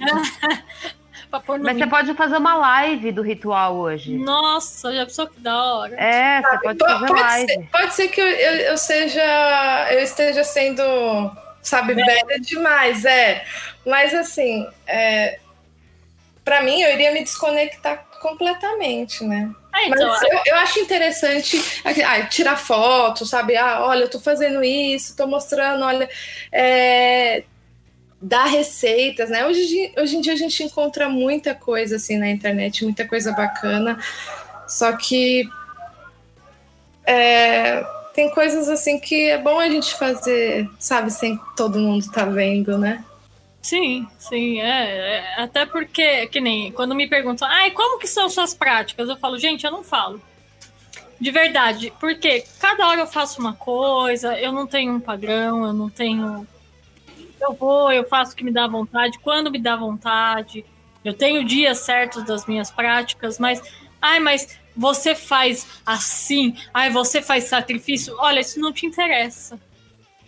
Porque a minha prática é minha individual, é totalmente centrado no meu conhecimento. Então, eu, eu entendo que hoje a geração é diferente, tudo diferente, porém, para mim, não cabe é, um momento que eu acho que é um pouco mais de introspecção quando você tá tentando se conectar tal. Eu entendo a, a, a galera mais jovem, não tô, não tô aqui para criticar ninguém, até mesmo porque, né? Quem sou eu para cuidar do cu alheio? Mas, é, para mim, da mesma maneira que eu respeito também o lado do outro, eu também espero que respeitem o meu, não funciona. Mas, quer fazer? Cara, só, só que eu acho que, de repente, perde um pouco o, o fio da meada, né? O que é a ideia da espiritualidade. Porque é uma das coisas que eu acho que talvez esteja se perdendo um pouco. Hoje a ideia é por quem tira a foto mais bonita do. Eu vou falar do terreiro, gente, porque é a coisa que a gente mais vê. Porque até aí de igreja evangélica eu vejo vídeo maluco. Então, até aí é ok, porque é o que eles utilizam até para ajudar as pessoas a compreenderem a, a religião deles. Mas aí você vê fotos de terreiros, assim, que é deslumbrante as fotos. Que foi um fotógrafo profissional que foi lá fotografar e eu não consigo compreender. Por que, que tem que ter tanto pompom? É, sendo que a Umbanda é uma, é uma coisa de caridade, simples, simplicidade, em primeiro lugar, ela nasce com esse propósito, e de repente o terreiro é pirotécnico. Você chega lá, parece a apresentação do, do desenho do Aladdin, sabe? Só falta aparecer os Tem uma performance, né? jeito de dançar É, correto, certinho, tem que ser. Ah, mas é porque eu. Mas peraí, a gente. é, não sei, para mim é- algumas coisas não encaixam. Eu acho que. é, eu tô falando da Umbanda porque eu já tive nela, hoje não quero, muito obrigado. Respeito a Umbanda porque eu acho que é bonito quando você vai é bonito ver um rito numa casa, é gostoso o cheiro de macumba, é legal ver a entidade trabalhar, tudo, mas eu não tenho vontade zero de retornar para qualquer religião. Hoje eu não. Me chamou para eu ir, eu vou fazer. Ai, não. Então, mas quando você vê isso, eu acho que tem uma, uma coisa que parece que perde um pouco o, o propósito do que é a Umbanda. Eu vou falar da Umbanda porque é a coisa mais próxima que nós três temos aqui. Sim. E, e que eu acho que a gente, as três já viram essas coisas, desde o mais bizarro até o mais, o mais de boas. E você olhar e falar assim: poxa, eu conheço casas de boas em Santo André, que estão lá, ó, desde 1980, aberto, funcionando daquele jeitinho simples e tal. E tem casa que você chega e você fala, gente, o que, que é isso? O negócio parece, sei lá, parece, sei lá, um bagulho mega, mega lindo, parece o Vaticano, aquela porra. E aí você chega e fala, caralho, você volta no trono de ouro pro Exu sentar. E Mas aí, tem umas casas que você acha o trono de ouro pro Exu sentar, viu? Aqui em Campinas precisa ir visitando algumas. caraca, mano, se eu souber, eu vou mandar. Olha, que eu tô precisando de um ouro. E aí você olha e fala assim, gente, tá, eu entendo que tem lugares que as pessoas se se vestem, as pessoas se se arrumam e ok, é, tá dentro da, da fé de cada um, mas aí eu também não entendo, de repente eu ver uma pomba gira usando coisa de ouro, o vestido que ela mandou fazer na, na alta costura, com pedra de Swarovski, que de- deve custar mais que a minha vida. Então eu olho e falo, "Cara, ah, mas foi a pomba gira que pediu. Aí eu mandava ela merda. De verdade, eu ia olhar pra ela e falar, olha moça, dane-se. Ah, ela vai desgraçar a sua vida. Ah, então, meu, aí que eu não quero mesmo essa porra perto de mim. Aí que não vai ganhar roupa com os Zarovs mesmo. Tá falando que vai desgraçar a minha vida? Tá loucona ainda? Bebeu o quê? Não, e aí, e aí existe um problema que é. Porque nem todo mundo vai ter condições de comprar aquilo. Nem todo mundo vai ter condições de. Então, assim, aí é onde a religião ela começa a servir a eli... uma elite, né? E Sim, deixa de. é como você fazer rituais que você tem que levar, sei lá, uma pessoa a quatro melão. Cara, quanto custa isso? E é. qual é a necessidade real pra ficar bonito numa foto? Tá bom, você quer que fique bonito numa foto, então faça você. Só que você não pode exigir isso do filho de santo, já que a Umbanda, a ideia dela é simplicidade. Um melão ou uma vela, se esse negócio de fé existe de verdade, a gente tem que medir o que, que vai ajudar. Eu, hoje, acredito que se você tem fé de verdade naquilo que você diz, o, o elemento é um instrumento magístico, a gente sabe tudo que envolve isso. Mas se você não tem um gato para puxar pelo rabo, se te chacoalhar de cabeça para baixo, uma moedinha, a espiritualidade você tem o dinheiro para comprar uma vela, a espiritualidade não vai olhar e fazer, ah, ah, uma vela é muito pouquinho, não te ajudo não. Mas caralho, pai, eu tenho uma baita de uma fé. Só isso para mim não me basta. Então aí eu tô achando o negócio meio estranho. Eu entendo que tem coisas que, ah, necessita por causa, tá bom. Mas você chegar para um filho de santo e às vezes cobrar material para ele que ele vai gastar 300 reais para fazer um ritual, eu acho isso tudo muito, mas assim, muito exagerado. Uma vez que se a Umbanda prega a simplicidade, eu acho que todas as religiões deveriam também, porque se o negócio é a conexão com Deus e com a, com a espiritualidade, que raios é essa coisa de eu ter que gastar um dinheiro absurdo com roupa, com oferenda, com com sei lá o que, porque sei lá, tem que comprar a quartinha mais linda de banhada a ouro com ouro cor-de-rosa de não sei das quantas, e de você olhar e falar, caralho, mano, vai guardar meu santo nesse bagulho aí? Tá O que, é. o que- o que eles dizem assim é que tipo você te- tem todo um propósito, né, para você, ai, você tá, tá oferendando aquilo. Você tem, então você tem que dar o melhor, né, pro orixá, pro Mas você guia. dá o melhor que você consegue. Se o melhor é uma vela branca, você dá uma vela branca. Exatamente. Tem, tem que ser honesto, né? Tem que ser aí eu honesto. digo uma coisa, que raio de espírito é esse de Exu, de preto velho, de caboclo, seja lá o que raios for, que não vai compreender a tua situação complicada, que você às vezes está passando por uma situação filha da puta, por aquela situação que puta merda, você não sabe mais o que vai fazer na vida, e ele vai olhar para você e falar: "Ai, se você não trouxer para mim a vela dourada, eu não te ajudo". Não vai dar pra fazer. É. Não vai dar, Não vai rolar. dar. Desculpa aí, não vai dar. Olha, não dá para você me comprar essa, essa, essa, esse fiozinho de um real, porque eu quero aquele de 50. Eu vou levar, não, doutor, pode trabalhar, então eu compro pra você. Porque Exatamente. eu acho Não, e eu, eu acho que quando a entidade quer as coisas, a entidade mesmo é a entidade que trabalha. Eu, vou, o- eu tenho uma amiga que ela passou um período desempregada e no terreiro ela tinha que levar a bebida dela, as coisas pra entidade dela. E ela tava desempregada, ela não tinha de onde tirar um puto pra comprar charuto, não tinha.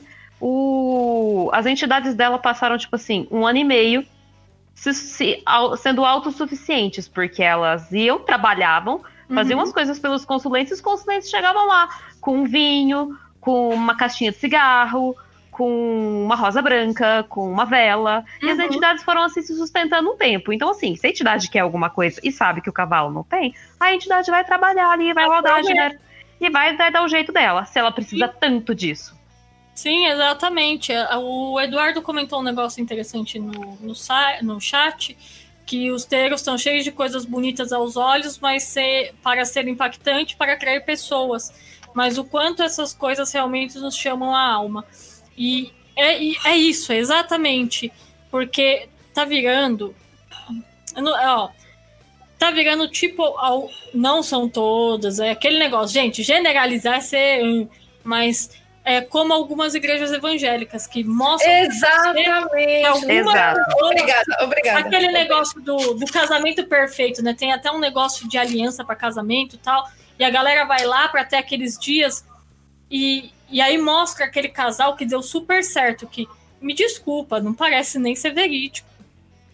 Mas as pessoas vão lá porque elas estão tão desesperadas que quando ela olha aquilo, ela fala: Isso vai mudar a minha vida.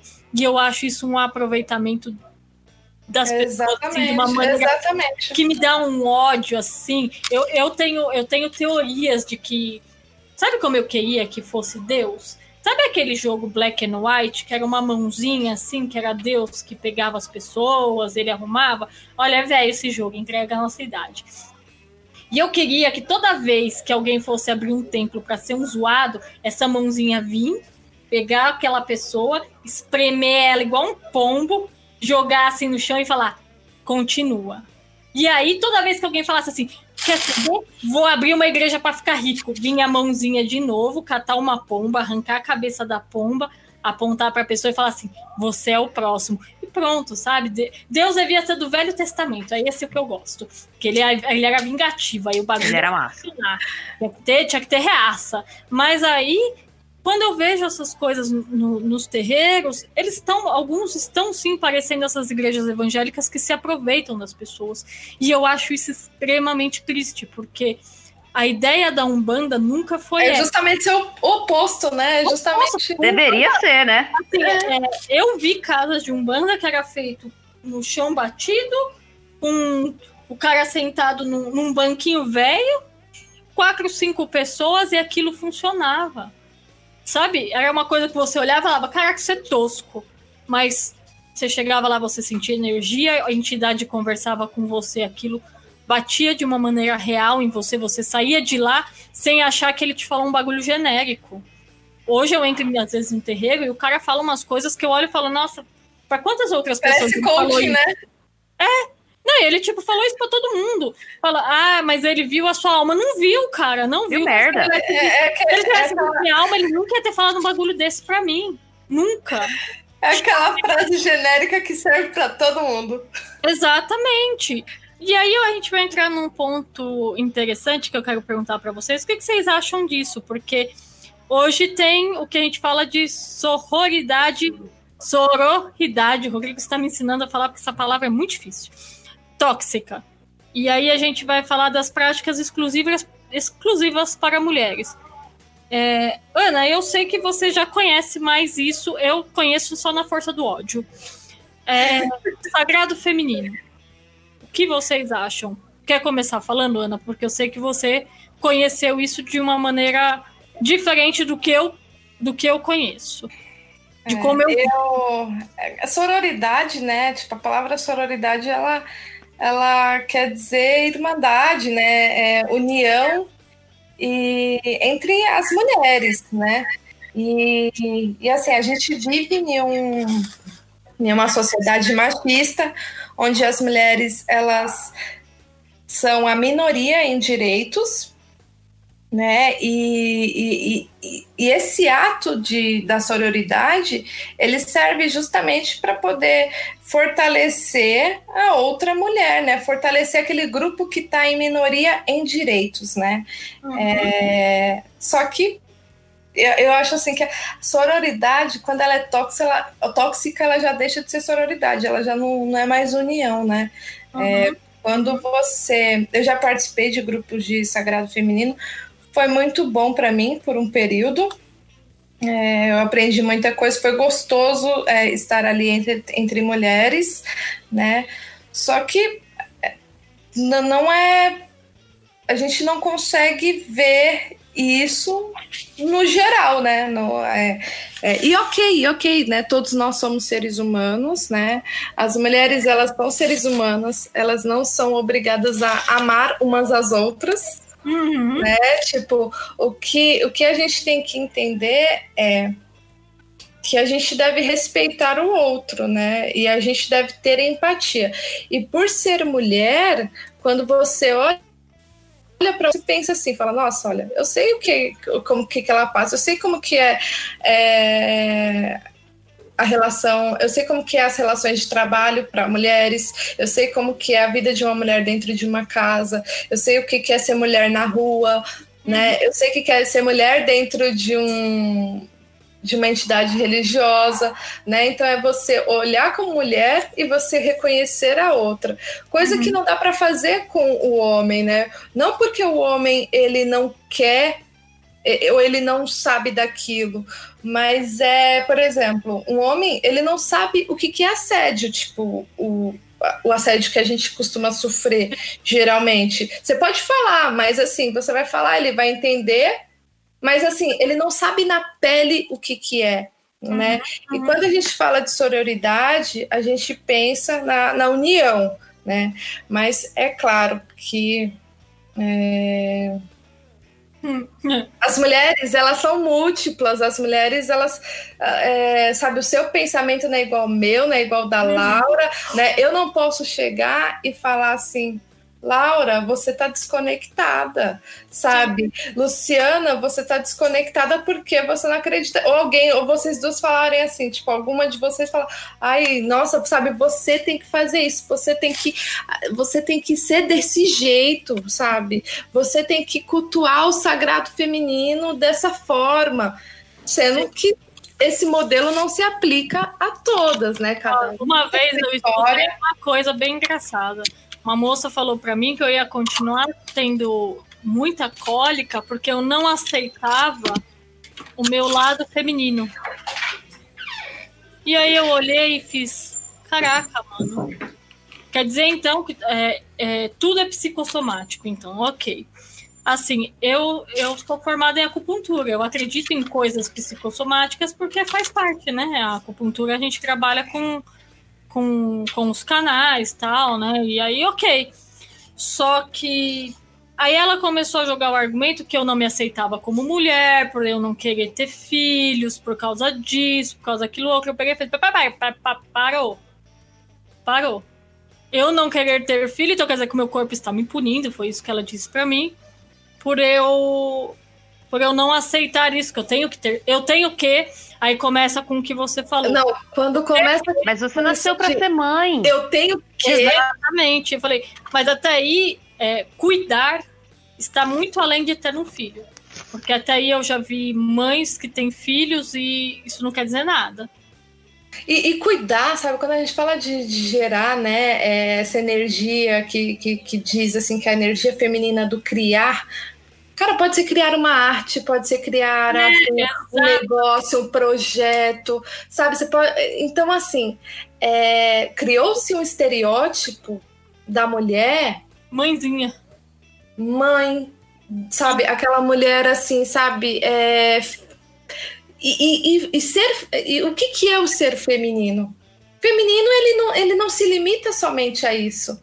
Sim. Sabe, o feminino, a gente tem que entender que o feminino, ele não se limita a usar saia, uhum. a ter cabelo comprido, ao que a amar a menstruação. Sabe, tem mulher que ela não, tipo, ah, eu não gosto de menstruar. Ah, sabe? Puta tipo, merda. E, ok, você não gosta? Tudo bem, é seu não, direito. Aí vem com aquela coisa de, é, mas se você fizesse o negócio de guardar o seu sangue menstrual sem entender quanto isso é sagrado, e fala, gente, eu não tô nessa pira. Eu não tô nessa pira, eu não sou essa pessoa. E aí, uma vez eu li que dentro do sagrado feminino existem vários tipos de mulheres vai ter a guerreira, vai ter a que realmente ela Sim. tem um papel mais maternal, todas elas estão certas. E cada uma é, cada uma, você pode se encaixar em várias, ou você. E tudo bem, tá tudo certo você ser o que você quiser ser. E Sim. porque a gente já é criada, bom, a gente, a, a mulher, desde que o mundo é mundo, é feita para ter filho. Ela casa com o rei para ter filhos. E aí dali tem que ser. E se ela não conseguisse, o negócio ia ficar chato. E é, e é tipo assim, você vai vendo que o papel da mulher é tipo, eu, eu desculpa, gente, é bem vulgar o que eu vou falar. É, para muita gente é só um pocinho de porra. E não é assim. Cada mulher tem um, um, uma identidade, isso não me faz eu não querer ser mãe, ser menos mulher do que outra mulher. E eu ouvi muito isso. E então, imagina só minha rede. Né? isso se afasta, porque o que, que acontece? Que quando a gente fala do, de sagrado feminino, sagrado feminino ele tá em você se relacionar. Tipo, porque a gente, a gente cresceu em uma sociedade, a gente cresceu e a gente vive em uma sociedade patriarcal, onde Deus ele, a gente enxerga ele de uma forma masculina, uhum. né? Então, assim, a, a, gente precisa fazer um esforço muito grande para ver Deus na sua forma feminina, né? Porque vem tudo, é, é uma estrutura que foi criada. Uhum. E, e, e o sagrado feminino, ele tá em você se relacionar com Deus na forma feminina, sabe? Tipo, uhum. a, e, e, o que, e o feminino, o feminino, ele tem vários arquétipos. Ele uhum. não se limita somente em um, sabe? Se a gente for é, estudar algumas deusas, sabe? A gente vê umas deusas muito guerreiras. Durga, Durga é uma, guerre, é uma deusa muito guerreira.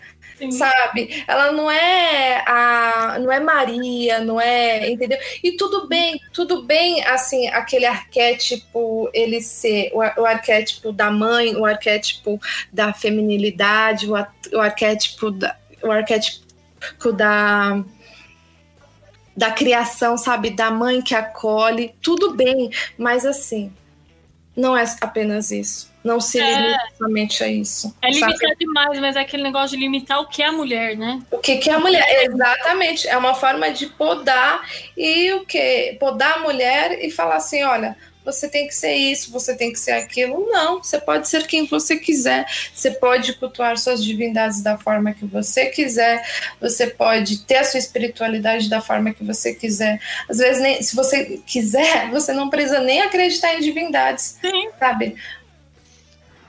Eu prefiro mil vezes um, um, um ateu que ele tem empatia de, sei lá, de ajudar alguém a atravessar a rua porque ele vê que aquela pessoa está numa necessidade e ninguém está fazendo aquilo por ela, alguém que caiu na rua, ele ajudar, do que um cara que é super espiritualizado, só tem a boca aberta, mas não ajuda em nada.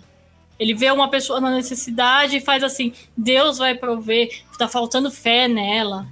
Exatamente. E aí você olha e fala assim: porra, cara, se eu tô vendo que. A, porra, ah, aqui, aqui na rua é, tem uma praça e tem uns mendigos que são meio doidinhos. Esses dias ele cataram um senhorzinho que tem 80 anos e tacaram ele no chão. Ah, sabe, o, o mendigo doidão foi lá e empurrou o senhorzinho. Cara, é, tem mil pessoas na praça, uma vai lá ajudar. Uma. Como isso? Não tô falando que era pra catar o mendigo e bater nele. Não, gente, mas vai ajudar o senhor. Ninguém tá falando pra você correr atrás dos outros e sair dando, espancando. Ninguém tá... Mas vai ajudar a pessoa que passou por uma, situa uma, uma situação de dificuldade. É, mas quando Ou pegaram você- o celular pra filmar o que tava acontecendo? É, aí vai fazer assim, olha só, por isso que tem que acabar com esses mendigos. Aí você olha e fala assim, não, cara, você nem vai pensar, você vai no senhor, o senhor tá precisando de ajuda, ó, deixa eu te ajudar, onde o senhor mora, precisa ir pro hospital, sei lá, qualquer coisa, você vai ter essa... Você não, agora não, É, é, eu corri pra ir bater no mendigo, mas largou o velho lá estirado no chão. Para! Você, eu prefiro uma pessoa que a espiritualidade dela pode ser uma merda ou ela nem ter mas que ela tenha uma atitude humana, do que alguém que olha e fala assim: nossa, por que Deus faz isso? Olha, coitado, mas isso deve ser falta do Senhor no coração. E aí você olha e fala: porra, gente. Porra, ó, esse negócio do sagrado feminino, Ana, você falou uma coisa que eu acho bem interessante, porque eu acho que tem que ter essa coisa de as mulheres se ajudarem, porque, porra, é importante. A gente já vive numa coisa que é mais complicada, tem a desigualdade com o homem e tal. A gente brinca aqui no, no meio da cozinha, é, como que é visto? O homem é chefe e a mulher é cozinheira. É, Uhum. ah, não tem, não tem demérito nisso, não. Não tem nenhum, de jeito nenhum, porque eu, até aí eu falo, não, eu sou cozinheira. Mas a questão é como isso é dito. Porque o homem, ele estudou, Exatamente. ele disse aquilo, e você é cozinheira, né? Então você é maltratada. E aí isso tudo é, é- é essas pequenas coisas que fazem você se sentir mal. E às vezes você vai ver isso saindo das próprias mulheres. E às vezes tem aqueles grupos de, de ajuda entre mulheres mesmo, venda, esse tipo de coisa. E aí eu vejo uma coisa que eu acho assim o, o ápice da, da contradição. Ai, gente, eu tô tentando, quero comprar tal coisa. Compra de fulana, você não vai achar outra melhor que ela. Quando você faz isso, você Poxa, Claro que vai. você tá reba... Não, mas gente, eu tô engrandecendo ela. Não, mas tá engrandecendo ela e rebaixando todas as outras. Eu tenho, exato. eu sempre tenho o costume de, quando eu vou indicar alguém, eu falo assim: ah, vê fulana que o trabalho dela é muito legal. Mas eu elogio o trabalho dela, mas eu nunca vou falar, você não vai ter outra melhor. Ela é a melhor. Não, todas temos a oportunidade. No momento que você taca ela como a melhor, aí você, Você tá rebaixando as todas as outras. E assim, eu entro nesses grupos, às vezes, eu participava bastante, porque eu achei bem interessante a ideia quando começou a se lançar.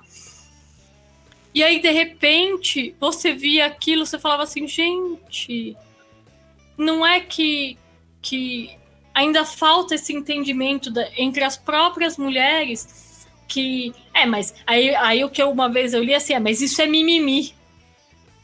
Aí eu falei, puxa, Não, não é até mudar o pensamento, às vezes, às vezes a gente vai ouvir muito o que a gente fala é mimimi, e que, na verdade, uma vez eu li que era, era pela incompetência, já que você era co- incompetente, de não conseguir destacar o seu trabalho mais do que a outra.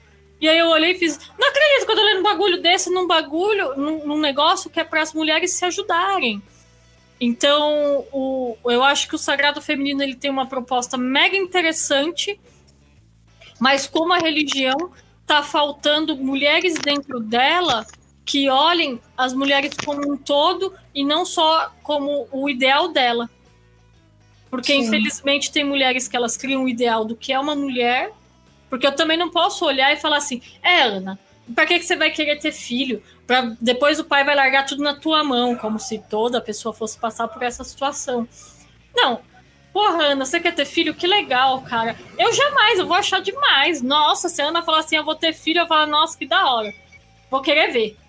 Vou querer conhecer, não... mas eu, a minha experiência, não, eu não quero ter isso. Eu não quero Exatamente. mas isso não quer dizer que eu vou falar assim, ai, toda vez que eu falo assim, não, não quero ter filho, o povo automaticamente acha que eu odeio criança. É impressionante. Eu falo, não, não odeio criança, eu só não quero ter filho. É uma, uma E escolha. eu É uma escuto coisas do escolha. tipo assim, mas o seu marido sabe que você não quer ter filhos? É, é nossa, né? Porque, afinal de contas, é, eu conheço, eu tenho uma amiga muito querida minha que ela fala que ela vai, ela vai casar e vai ter filho porque o marido quer. Ela não quer, mas o marido quer. E aí eu olho e falo, eu espero que quando ela tem o filho, o sentimento dela mude. Porque senão ela vai ser essas mães. Que às Vai vezes ser uma péssima. Assim, tipo, desculpa, mas assim, é, se você não quer, você não, você não vai conseguir ser uma mãe boa. Não vai. Né? Porque quando você olhar, você vai falar assim, puta que saco. Por que, que eu fui fazer isso? Sabe? Tem que ter um desejo dentro de você. É como ter um, um passarinho, sabe? Você tem que querer ter um passarinho. Você tem que querer ter um gato. Você tem que querer ter um cachorro. Uhum, é um desejo. Porque Mas se faz- você não, não quer pra cuidar, você não vai ser bom naquilo. Não faz muito tempo eu li um livro que chama Mães Arrependidas. E é um livro que eu recomendo pra todo mundo que tem esse negócio de dessa questão de filhos. Que elas falam assim, que elas não se arrependem dos filhos, mas elas se arrependem da maternidade. Olha só. Que elas amam os filhos, Aham. porque, enfim, elas não são monstros, Hum, mas assim que elas acabaram tendo filhos por vários motivos. Ou porque achavam que queriam ter filhos, uhum. ou porque, meu, casou, tem que ter filho, ou engravidou por acidente. Assim, são vários motivos pelos quais você tem filhos. E, e elas odiavam porque elas tinham que se anularam para viver em função da criança. Puta merda. e, é porque- mui- e perde muito, né, Laura? Assim, sabe? Tipo, a mulher, E- quando ela, ela faz isso, ela perde. Mas aí eu fico vendo as minhas, a- a- as minhas amigas que são mães. Por mais que elas tentem, tipo, manter a vida profissional, por mais que elas tentem fazer tudo, tem muita coisa que a criança é dependente da mãe. O pai, por exemplo, não consegue amamentar. Por mais que seja um pai, e eu não vou usar a palavra ajude, porque o pai é tão pai, então tem que criar a criança com, porque eu não gosto desse negócio, ai, porque meu marido me ajuda, porque me ajuda, porque não. Porque tá- se mora na casa, tem uma obrigação de fazer as coisas mesmo. Exatamente. É, é- Elas acabam vivendo. Porque assim, meu, você vê a criança ali querendo. Você quer cortar o cabelo. E a criança tá precisando de uma blusa de frio. Você tem o dinheiro por uma coisa ou pra outra. Você vai comprar blusa de frio pra criança vai cortar o seu cabelo. Então, Sim. assim, são coisas assim, tipo, ah, pode parecer fútil. Ah, eu queria. Mas eu queria cortar meu cabelo, caralho. Ah, mas ó, é, você falou de uma coisa bem, é, bem macro e, e assim, tem outras coisas. Eu tenho uma amiga minha, ela tem 50 e poucos anos e ela ela fala que ela, ela tem muita vontade de fazer, de estudar mais. Ela, ela faz cursos comigo, às vezes de coisa de cozinha e tal, e ela fala pra mim, ah, eu tenho vontade de estudar mais, mas eu tenho que esperar terminar a faculdade dos meus filhos. Ela tem dois filhos, um de 18 e um, uma de 13, acho, alguma coisa assim. Quando acabar deles, eu vou poder estudar, mas eles em primeiro lugar. E aí eu pensei, puta que merda. Porque É. ela. Porque assim. é, Eu entendo a escolha dela, mas eu também. Quando ela fala isso, você também entende um pouco a dor. Sim. Porque ela, ela fala isso. é, Você vê que quando ela fala, ao mesmo tempo que ela fala, ela se arrepende de ter dito isso em voz alta. Porque não Como se tivesse uma culpa, né? uma culpa nela de puta, eu tô falando isso, mas eu, eu tive, então agora eu tenho que fazer. Mas é, ela, tá, ela sabe que ela tá com 50 pou- e poucos anos e o trabalho de cozinha é um trabalho que, que te esgota, você fica mega cansado. Então, E ela vai Quando ficando fisicamente impossibilidade de ficar muito tempo em pé dentro de uma cozinha, Ah, porque ela tem 50 e tantos. você pega é, seis horas em pé, calor, frio, calor, frio. é, o pé vai pro caralho, as costas vai pro caralho, vai tudo pra, vai tudo, vai, vai tudo pro caralho. E aí você olha e fala, puxa, é, eu entendo o lado dela ao mesmo tempo que eu também entendo o que ela sente e, e como esse papel foi jogado, porque o marido poderia de repente olhar e falar assim: não, meu bem, pode estudar. Mas pro marido também é melhor que não. Porque ela é super mãe, ela toma conta dos, dos pintinhos, tá sempre debaixo da asa. E aí você olha e fala: é, até que ponto também o lado do marido de olhar e dar esse apoio para a mulher, de olhar e falar assim, é, gente, é, ó, você, a gente tem que cuidar dos filhos, tudo, eles vão fazer faculdade, eles vão isso, aquilo, mas então você vai estudando em pequenas coisas, às vezes não dá para pagar a coisa mais cara, mas não deixa de estudar. Você não Exato. vai deixar disso. Aí ela fala assim: "Não, mas aí eu deixo de pagar alguém às vezes para me ajudar a limpar a minha casa, para eu poder fazer os cursos". Essa mulher tá esgotada o tempo todo.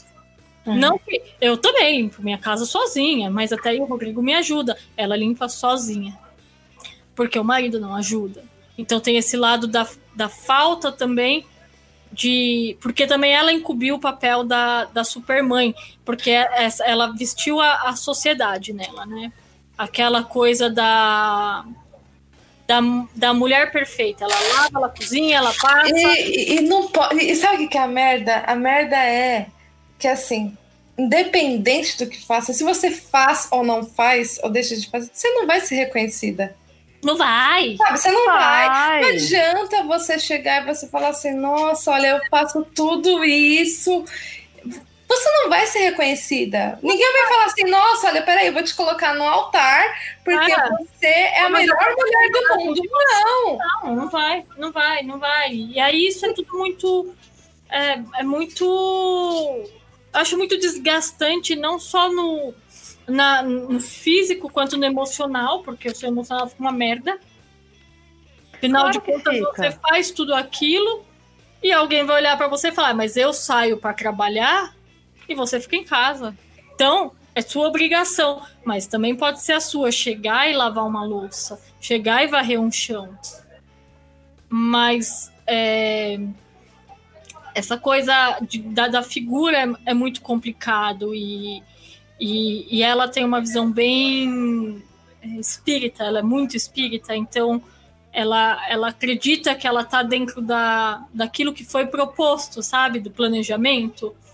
Então tem que ser daquele jeito. E eu olho e falo, ah, ela, ela, ela tem aquela visão daquele espiritismo bem fechado mesmo, que te ponha no, na, na, na coisa, no planejamento familiar. Então ela tem que ser daquele jeito, porque para ela evoluir na vida, as coisas têm que estar daquele jeito. E você olha e fala: Caraca, mano, você tá numa religião que tá ainda te pondo numa situação de mais. Sabe, mais peso, mais peso. E você olha e fala: Caraca, mano, é, até entra num negócio que eu vou falar assim para vocês. O que, que vocês veem como a espiritualidade como um meio de empoderamento? Porque eu acho que ao mesmo tempo que você pode se sentir tipo empoderada, você também pode se sentir é, como ela, a, a pessoa que fica lá embaixo, porque a, a própria espiritualidade fala que ela tá naquele papel porque ela tem que estar. Não deveria, né? Não deveria, Jamais. porque é, eu acho que a espiritualidade ela ajuda, né? É, porque é, eu, eu entendo assim que espiritualidade difere muito de, de religiosidade. Né? A espiritualidade ela é, ela é o autoconhecimento, é como que você se enxerga, como que você se enxerga dentro do mundo, né? dentro do entorno. E claro, existem religiões muito castradoras, é, a gente vê isso claramente, mas assim, quando você se, se reconhece, você fala, opa, peraí, eu, eu sou mulher e eu posso tanto quanto um homem, né? Tipo, olha, eu não nasci mulher assim com uma com a incumbência assim de tipo de nossa, de, de ser a mãe, de cuidar, de zelar, de proteger, não. Eu sou mulher, mas eu, po eu posso fazer isso se eu quiser, né? Mas é, eu posso também fazer outras coisas, sabe? Eu posso estudar, eu posso dar atenção para minha carreira. Né? Então, assim, eu acho que a espiritualidade, ela, ela vem como um papel de, de... A espiritualidade na questão feminina, ela vem com um papel também que ajuda muito no empoderamento, né? No, no, no você se reconhecer e você se olhar e falar assim, eu sou, eu me basto. Eu me basto. Isso, para mim, é autoconhecimento. É você estar tá de bem com a sua espiritualidade, né? Eu me basto. sabe? Eu não preciso do outro. Se o outro tá, ok. É, se eu quero cuidar do outro, ok, mas eu, eu que quero, sabe? Eu, sabe? Não é o outro que tá falando assim, ó, o seu papel é esse. Sabe, se eu quero estar dentro de uma casa, de um terreiro, se eu, quero, se eu quero servir, sou eu que quero, não é o outro que está me colocando ali. Né? Sim. Né? Então, assim, é, é, ajudar nas tomadas de decisões, porque a gente, a gente cresceu em um, em um ambiente em que a gente cresceu numa sociedade que, que nos casta, que nos poda e que nos tira o poder de decisão, o poder de falar não, o poder de falar assim, olha, eu quero isso, eu não quero isso, entendeu? Eu quero viver assim, né? Então, e os homens ele, eles têm essa maior liberdade, né? Então, a, a, espiritualidade, até mesmo se a gente for é, estudar um pouco o, os arquétipos das divindades femininas, a gente vai reconhecer que muitos desses arquétipos eles carregam uma outra figura que não é essa figura que, que querem nos colocar, né? Sim. Da mulher que aceita tudo, que é passiva. É, quando você pega dentro do. É, dentro de algumas práticas de. Ah, que você vai trabalhar com, com o demônio da Goécia, coisa assim, você vai trabalhar com Lilith. É, ela trabalha bastante com essa coisa do lado feminino. Lógico que não é essas coisas, tem umas coisas bizarras que você vai ver na internet que parece que você está fazendo aquilo para trabalhar com o lado feminino de uma maneira que você uhul, a Lilith a minha amiguinha, parça. Não. A gente tem que conhecer o que é o espírito antes de sair achando que é parça, porque vai muito além disso. Acho que é bom as pessoas estudarem bem antes de sair mexendo com as coisas é, que não sabe o que é. É, é que Porque nem... não sai aí fazendo ritual para saber onde está mexendo. Existem vários rituais com demônios femininas que elas vão ter essa coisa do empoderamento, de vo para você se sentir melhor. Mas tudo isso tem é, é como trabalhar com Exu. Tudo tem contrato, então tudo tem dois lados. Então você, quando você faz as coisas, você tem que saber bem o que você está fazendo. Mas é, leitura sem fazer não, não te, não te, você não assina contrato nenhum. Mas às vezes é importante você compreender esse lado que essas outras divindades têm. É, Ninguém tá, eu não tô falando aqui para ninguém cultuar, mas se você quiser cultuar, depois não vem, vem chorar, não. Mas. Porque aquilo vai te mostrar um lado, é, é, você vai pegar os, os arquétipos de Lilith, ela vai ter várias coisas assim que é colocado, e quando você fala do. Dentro do luciferianismo tem uma lendinha que ela vai falar que. Um mito, né? Que Lilith é expulsa do paraíso, que ela é a primeira mulher de Adão, porque Adão olhou para ela e falou assim: Quero te comer de quatro. E ela falou: Não quero. E ele falou: Ô oh, pai, escuta aqui, senhor. Ela não quer. E aí Deus olhou e fez assim: Como você não quer? Tem que querer sim. E ela fez: Não quero, não gosto. Aí Deus fez: Então, fora, vaza daqui. E aí é feita a Eva para fazer aquilo tudo que, que Adão queria. Mas mesmo assim ainda vai lá e faz o que não deve, né? ainda come a maçã. Então se ferrou, trouxa. Mas ela. Aí quando ela tá lá, né, expulsa, né? Puta merda, ela vai encontrar dois. Dois demônios que. Dois, mais dois anjos caídos que vão olhar para ela e falar: não, pode vir para cá, porque Lúcifer te entende, cara. Ele sabe o que é não querer e você tem o direito de ser quem você quiser ser. Aqui você pode ser quem você quer. Então, dentro do caminho da mão esquerda, a mulher pode ser quem ela quer. Ela pode ser é, aquilo que hoje vão chamar de vadia, ou ela pode ser a santinha, ela pode ser o que ela quiser, não tem problema. Ela quer fumar cigarro, ela fuma. Ela quer fumar os de cigarrinho do capeta, ela fuma. Ela quer ter quatro namorados e tá tudo bem, todo mundo dorme junto na mesma cama, e ok é decisão dela, deles, e todo mundo vive bem com isso, não tem problema. Ah, não, mas ela trai, ela faz então, mas é decisão dela. Ninguém tem nada com isso porque ela é mulher e ela pode fazer.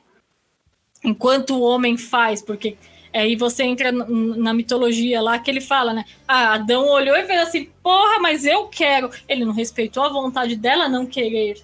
Ele sempre pôde fazer o que ele queria.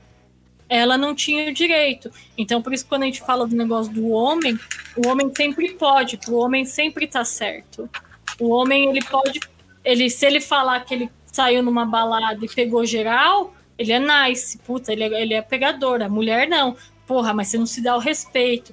Olha, estão mexendo com você porque olha essa roupa que você tá usando. O homem pode andar na rua sem camiseta. Eu não sou obrigada a ver cofrinho e tetinha de ninguém. Mas eu tenho que ver porque ele é homem, ele pode. Ele pode. É, porque, né? É. Ah, gente, é só, é só o corpo, e até isso são só tetas. Qual é o problema? As pessoas não deveriam olhar pro peito de uma mulher e achar isso a coisa mais sexual do planeta. Então, ao mesmo tempo que a mulher pode fazer o que ela quiser e ninguém tem o direito de julgar, assim como também não tem que julgar o homem. Afinal de contas, né?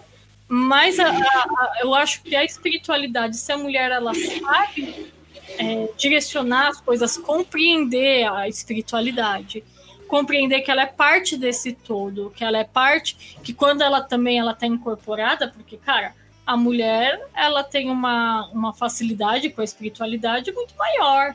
Sim, Ações dela, a mulher é tipo muito mais ligada.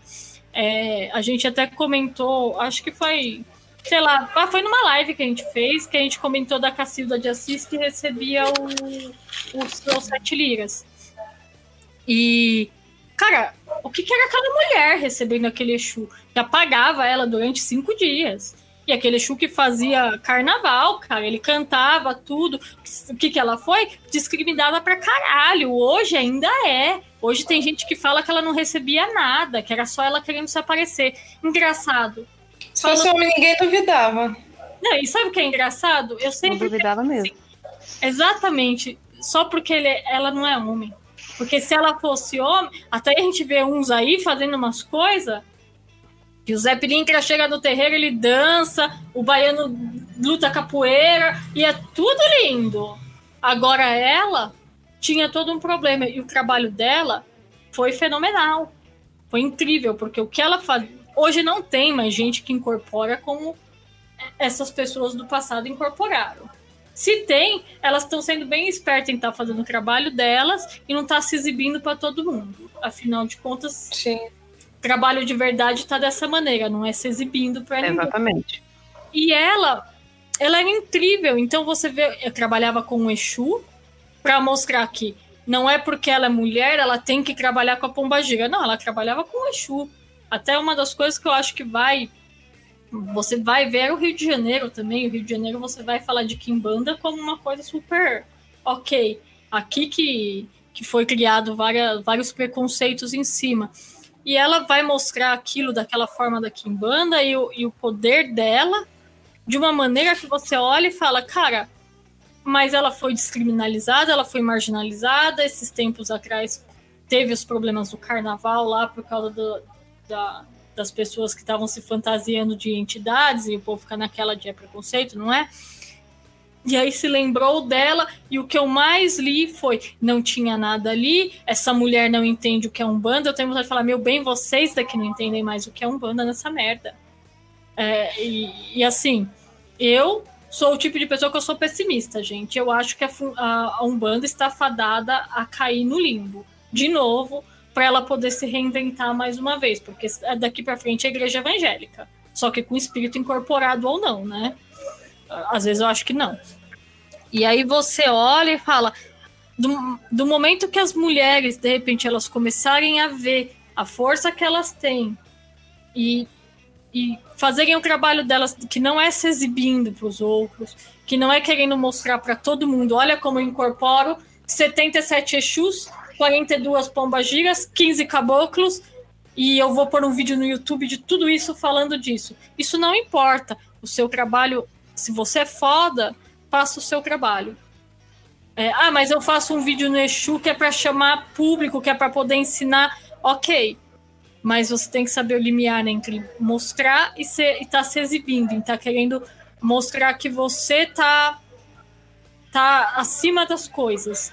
E eu acho isso bem interessante porque a espiritualidade é uma coisa que dá para a mulher se empoderar de uma maneira bem interessante, bem interessante, não só dentro da Umbanda, como eu, eu tenho uma amiga que ela é evangélica e aos poucos ela ela tá galgando para virar pastora, né? Ela uma igreja super pequena, tal.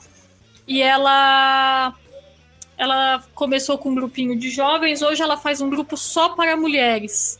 Mas ela é uma mulher que passou por um casamento que teve problemas e então ela fala coisas que ela ajuda essas mulheres. É, então ela no, no, no, espaço dela lá de 10 mulheres, ela tá fazendo um trabalho que vai ser muito legal. Se daqui cinco anos ela vai virar pastora e ela vai ver a, a, a que, que, que, a, que a grana do pessoal dá para comprar helicóptero, eu não sei. Mas por enquanto eu vejo ela fazendo um trabalho que ela ajuda outras mulheres a verem que, que ela é bem ela é bem interessante. Então eu acho que ela pode ser é, essa mudança. Outras mulheres, como a gente mesmo, assim. Ninguém aqui tem pretensão de virar mãe de santo ou qualquer porra do tipo. Ah, mas se eu quiser, eu compro um curso aí, faço ele dois anos, deve ter online é. agora também. Ah, sim, é. Aí fica fácil. Põe na parede assim, mas, mas tem que ter bastante certificado, tá, Laura? Porque um só não, não pega bem. Ah, mas, mas deve ter fácil, fácil ah, mas não tem internet hoje, você paga aí. Assim, hoje em dia tá fácil, hoje em dia tá tudo muito fácil, né? Ah, deve ter ProUni até para isso. Deve. ProUni é boa. Eu quero bolsa, deve ter um, um desconto de 50%. Na verdade, não, é pelo menos uns, uns 5 só, porque essa galera não gosta de perder dinheiro. Mas então, é, a gente, às vezes, o que a gente fala é, e não precisa estar tá falando para um monte de gente. Às vezes, para uma outra, uma comiga nossa aqui, uma colega ali que passa aquilo, isso vai ajudando, porque espiritualidade eu acho que é, é quando se fala, as pessoas pensam religião. E na verdade, a espiritualidade está muito além disso.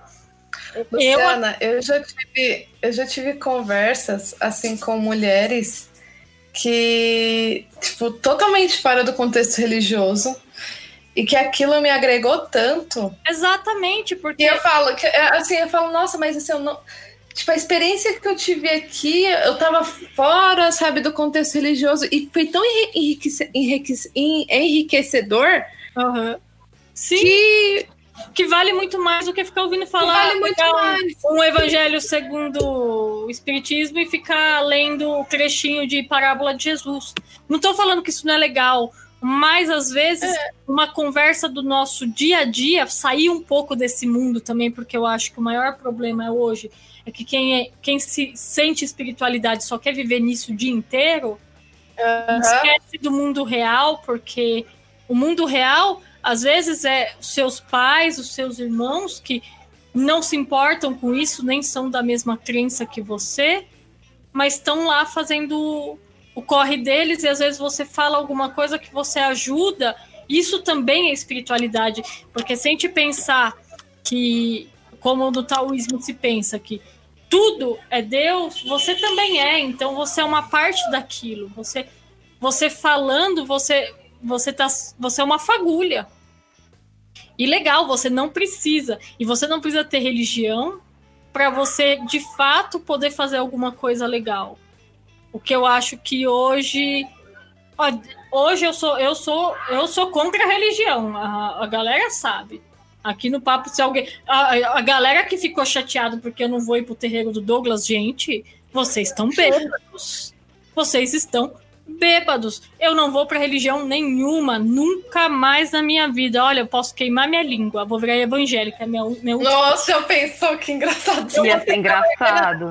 Glória a Deus! A Luciana de Saiola. Tira o capa preta daqui, tira o capa preta, tá incorporando. Ai, Lu, por que, você não faz isso? Nossa, você vai numa igreja evangélica, você fala que você tá com o demônio no corpo, a hora que chega lá, você chama o seu capa preta. Nossa, pessoa que da hora. Então, aí você fica o capa preta e o pastor. Vou falar, agora sim você vai ter o capa preta de verdade aqui, não aquele que eu vi com uma faca de pão. de Então, e aí, o que, que você acha? Ia ser da hora. Eu acho que ia ser muito da hora. Eu acho Eu quero ir nesse culto. Por Não. favor, e eu vou fazer uma live. Eu convido, eu convido para vocês poderem pegar, filmar pra gente pôr na internet. É, nós vamos vender esse culto. Aí a aí. gente coloca capa preta incorporando igreja evangélica, e aí fica aquela coisa, aí o cara vai ficar com a mão na minha cabeça tirando capeta.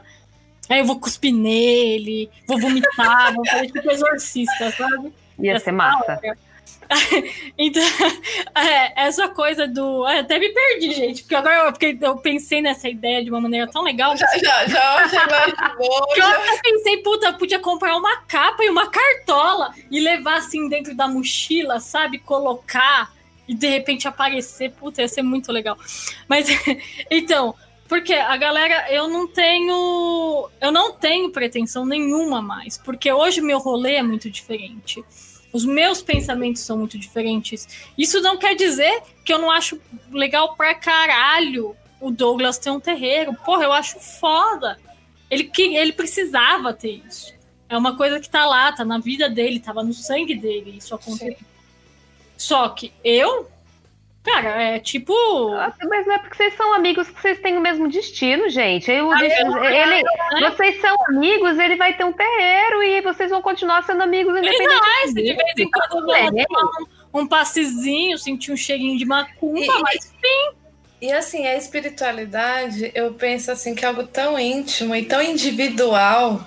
O caminho do outro não é o mesmo caminho que o seu, né? Então, assim, é, é muito. Ontem eu tava no, no Facebook, né?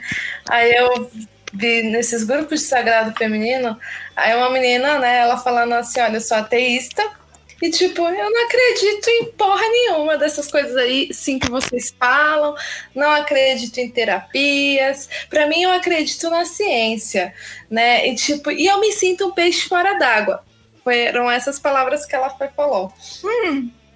E aí, tipo, pra mim aquilo é tão normal, né? E eu falo assim, ah, ok, sabe? Tipo, você não precisa acreditar nas coisas, sabe? Tem, tem outras formas de ver a vida. Tem a filosofia, sabe? Tem, tem outras coisas, a sabe? mensagem que aquilo vai passar pra você é só abrir um pouco a cabeça. Sabe? Tem, Tem, tem gente outras tem tanto ranço, né? Sabe, não pre... E aí o quê? E, e ela falando assim, sabe? Ela falou de uma forma bem, sabe, de coração aberto, né? Falando assim, gente, olha, eu, não... eu me sinto peixe fora d'água aqui, né? E, e aí, em contrapartida, você vê muita gente falando assim: ah, você tá desconectada, você tem que É. se conectar à fonte, ai, não sei o quê, e papapá, e pipipi, papapá. Às vezes você não sente essas coisas. Exatamente. E tá tudo bem, tá tudo bem. A espiritualidade, ela não é religião. A espiritualidade, ela não tem nada a ver com religião. Ela pode uma coisa estar inserida na outra? Sim, com certeza, tem. Mas, sabe, você não precisa estar num templo Não é uma obrigatoriedade. você para você ficar bem espiritualmente, para você porque às As, vezes pe- é que, as é que- pessoas que dizem mais espiritu- espiritualizadas são as mais chatas, né? Ah, São é. aquelas que são mais Puta intolerantes, que são as mais. Porque, cara, é, vocês estão falando isso. Eu tenho uma amiga, ela é. é pentecostal, a igreja dela, protestante, sei lá, ela é alguma coisa assim. Aí, aí a gente tava falando de religião, numa boa. Aí ela falou, aí ela falou assim: Ah, eu nunca conheci um terreiro de Umbanda. Aí eu falei pra ela: Olha, então, se você quiser conhecer, né, vamos, vamos fazer um filtro pra você não ir em nenhum lugar que seja muita palhaçada tal, porque tem, como tem em todo lugar. É... Aí eu falei assim, mas eu não sei como é que funciona a questão da sua crença, se você pode ir, né? Porque não sei como é que funciona, realmente não sei. Uhum. Ela falou, não, a gente pode fazer o que a gente quiser, tal. É, se eu não me sentir bem, eu simplesmente não entro, mas se eles estiverem distribuindo umas cestas básicas, por que, que eu não posso lá ajudar a distribuir? Lógico. Sim. Porque- E aí, tipo, isso mostra muito mais espiritualidade do que esse povo que fica aí. Exatamente. É, É. A, a espiritualidade ela, ela se faz assim, eu acho que nas ações, né? Não, não só nas crenças. Porque Sabe? É como que você se comporta perante o mundo, sabe? Com as Uhum. outras pessoas. o Isso. que, a gente- o que a gente mais vê, pelo menos assim, cara, porque tá muito difícil achar terreiro, de verdade. eu tenho feito assim, eu, eu, eu falo que eu virei sommelier de terreiro. Porque eu tenho visitado tanto terreiro e tá muito difícil achar. É, Porque. eu ia perguntar isso pra vocês agora. O que, que vocês andam fazendo? Aí você já aproveita e já puxa esse gancho, Laura. É, tá difícil achar algum terreiro. Porque assim. É, ou o povo usa muita fantasia, ou é aquela coisa. é, Tipo, recebendo eixo do ouro, 57 entidades, sei lá, cavalo de Ogum, recebendo tudo que, que aparece ali. Qualquer espírito que estiver dando uma sopradinha ali na orelha recebeu. É, ou então, assim, é um terreiro que você chega, o pessoal entra ali, recebe as entidades e vai embora, não tem sentido nenhum, não tem um trabalho social. Se a pessoa não for até o terreiro, né, ela não, não consegue receber ajuda daquele terreiro. E assim, tá complicado achar qualquer tipo de coisa Sim, pra ajudar. tá, tá. E falando desse negócio de empoderamento, é, não faz muito tempo eu conheci uma casa aqui que, cara, ela é uma menina, a, a mãe do terreiro. Ela não deve ter, tipo, cinco anos a mais que eu. É um terreiro minúsculo. E ela é a mãe dessa casa, ela toca o atabaque, ela faz tudo. É um terreiro com uma corrente tipo de 15 pessoas. As entidades, assim, chegam, chegam numa boa, sem dar aquele estardalhaço, não tem muita bebida rolando. É, Eles conseguiram aí, tipo, fazer tra- eles fazem trabalho social. Terreiro, puta, terreiro minúsculo. Entregaram um kit de material escolar, acho que para 250 crianças Aí, Nossa. numa comunidade carente, numa corrente de 15 pessoas. Aí eu fico vendo esses terreiros gigantescos. Quais De são as 200 pessoas e não faz nada, não, não agrega Tem nada sociedade. 250 pessoas e não entregam 15 materiais escolares. sim. E aí, assim, essa menina é um exemplo de mulher empoderada espiritualmente. Porque ela usa, ela usa da fé dela pra fazer, assim, pra girar. Ela move montanhas, que ela tem um terreiro minúsculo, só que o terreiro dela não cresce. Uhum. Aí eu pergunto, por que será que o terreiro dela não cresce? Porque não tem fantasia, porque é um terreiro pequenininho, porque é um terreiro sério. Ela não tá prometendo que a galera vai conseguir fazer uma macumba lá pra ficar rico. Não, ela não, não tá fazendo nada disso. Ela tá ali trabalhando e ela chega lá, ela faz o dela. É, Já- quem quiser. E, é isso. Mas a galera, ela não quer, elas não querem, eu percebo assim, que é uma coisa que tá bem frequente. A galera não tá querendo se melhorar. Ela quer ir no terreiro, alguém resolveu o probleminha dela e tchau. Só que ela não tá pensando que para resolver o probleminha dela, ela precisa se melhorar. Ou a pessoa quer ir no terreiro, eu quero, eu quero ir no terreiro, hoje é dia de pombagira, legal, hoje eu vou lá no, vou, eu vou no terreiro, vou receber minha pombagira. Se aparecer alguém para falar com ela e eu poder ajudar, ótimo, eu ajudei. Se não aparecer ninguém, ah, tudo bem, eu já fiz o meu trabalho de caridade de vir aqui no terreiro ajudar. E as pessoas acham que isso é caridade. Mas Você eu- ir lá, você ir lá incorporar. Cara, se for pra, sair da minha casa e ficar recebendo um monte de morto, eu nem saio de casa. Tô vendo Netflix botando o terceiro em dia. Já era, Zé. Já era. Exatamente. Isso é, isso é bem engraçado. Você pegou um ponto bem interessante, que é não sair. é, o cara vai no terreiro, acabou, o trabalho é só ali. Ah, ele tá fazendo a caridade só ali. Porque na hora que ele for, for, for pegar o carrinho dele pra andar na cidade, quando ele vê uma pessoa parada na faixa de pedestre, ele vai passar porque ele tá com pressa, né? Pois é. E, gente, é pequenas coisas, é muito tosco. As pessoas falam assim, é, mas isso não vai mudar nada, muda o dia de uma pessoa. Sim, com Porque certeza. toda vez que alguém eu tô parada na faixa, o cara passa, eu penso, filha da puta. Aí depois, quando um cara para, eu falo, ai, ainda bem, ser educado. Mas sempre que passa, eu faço assim, mas é um corno, deve ter mãe mesmo. E aí, você olha e fala, essas pequenas coisas, a, a- essa, essa, não adianta você ser muito bom dentro do terreiro e do lado E São Paulo cu jogando papel no chão. E essas pequenas coisas, é engraçado, é escroto, né? E eu acho muito escroto hoje, ó, a gente tá em 2020, você ter que falar que é escroto você não jogar um papel no chão, você não pôr comida envenenada pro cachorro na rua porque você não suporta o cachorro, sabe? Esse é escroto ter que falar isso, ainda mais pra uma pessoa que sai de uma religião, ela pratica aquela religião todo dia, e aí ela tá trabalhando na lojinha, é mal educado que é. Só porque ai, é velha, a velha enche, enche o saco. Aí vai no metrô, na Sé, seis horas da tarde, empurra todas as velhas pra poder sentar no lugar de idoso, porque eu tô cansado. Aí você olha e fala: Caraca, mano, sério?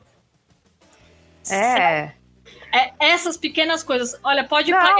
Os caras fazem coisa pior. Você chama o cara para fazer um serviço na sua casa, sei lá, um ar-condicionado. Você vem instalar um ar-condicionado na sua casa, que é um trabalho que cansa, não tem a dignidade de oferecer um copo d'água pra pessoa que vai trabalhar.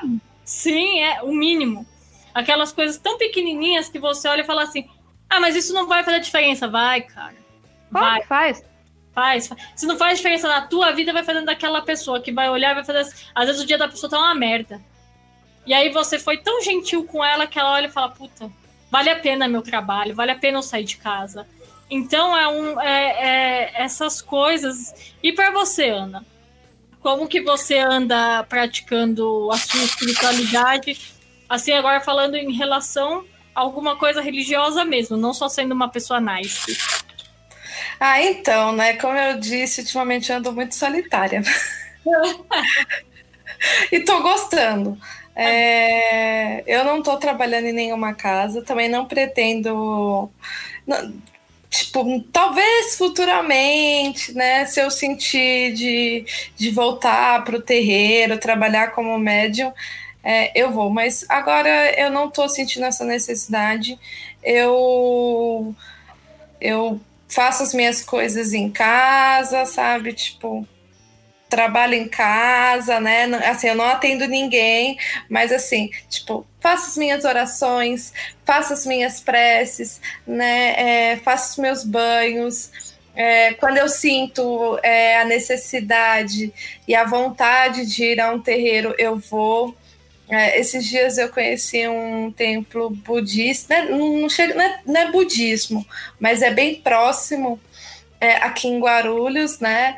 Então aí eu fui em uma palestra, sabe? Fui lá sentir como que é.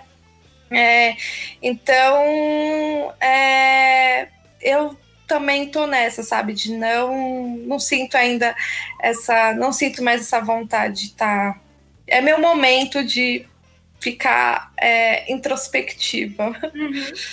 Às vezes a introspecção faz com que a gente resolva algumas coisas na gente, que quando a gente volta para algumas coisas, volta melhor, né?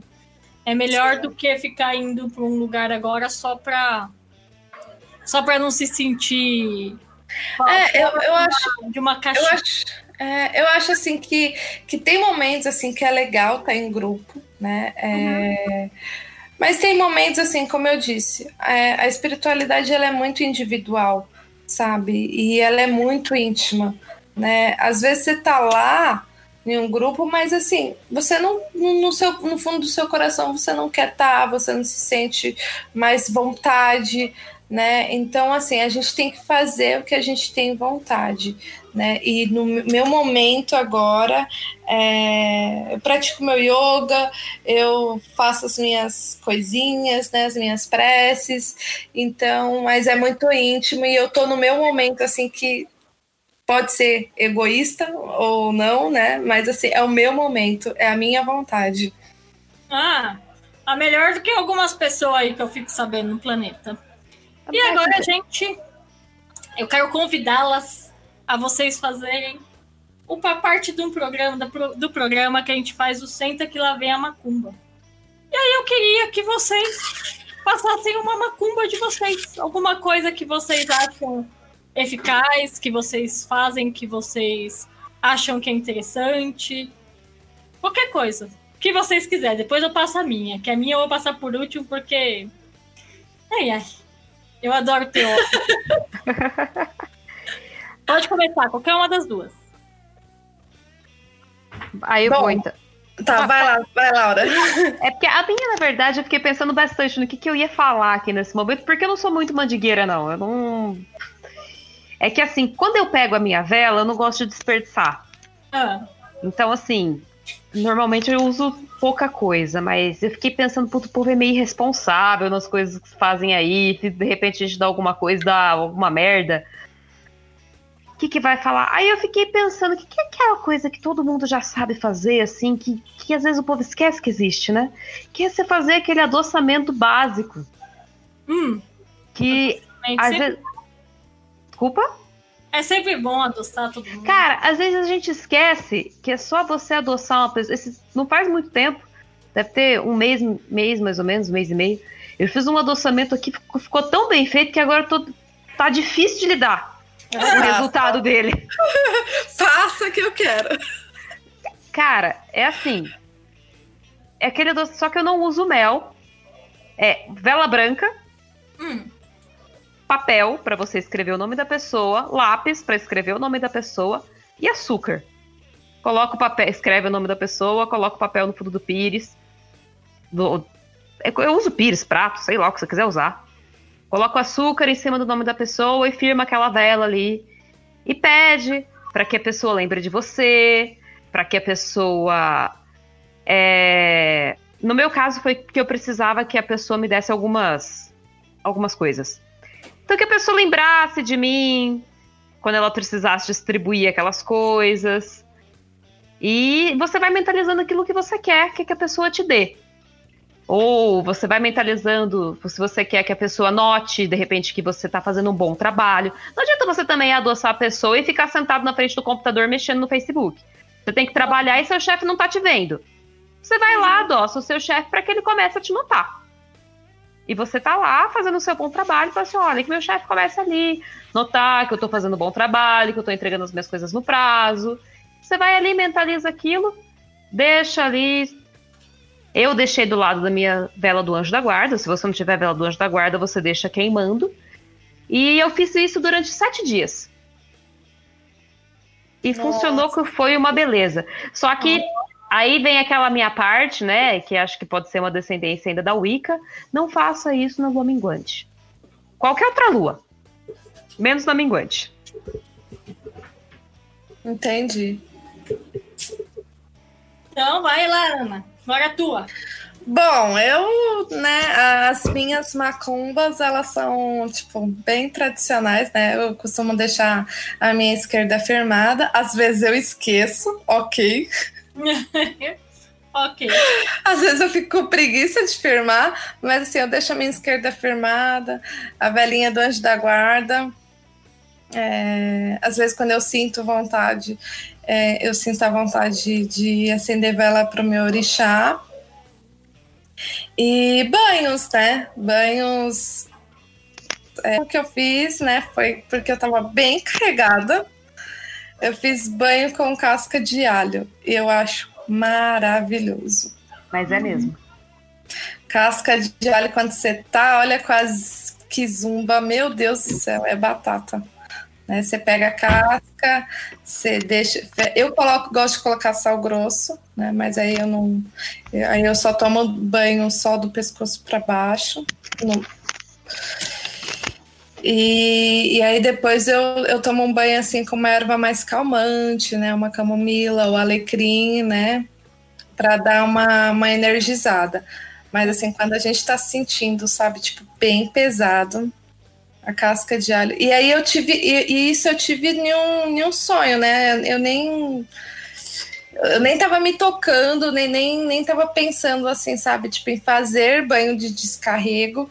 Mas aí eu tive um sonho e aí veio assim, ó, a- meio que a, a, a vontade, né? A intuição.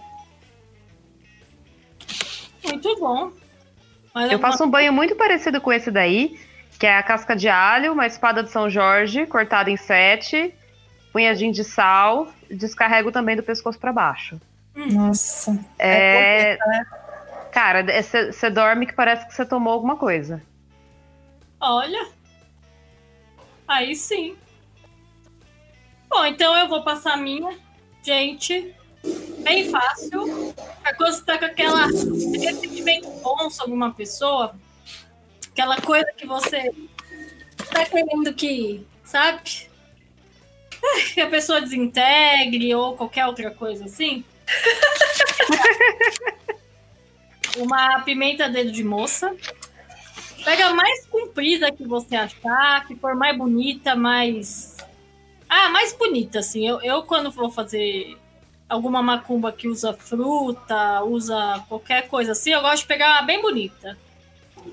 Aí eu vou pegar ela, vou cortar no meio e vou pôr o nome de quem de quem eu quero que vá lá pra dentro.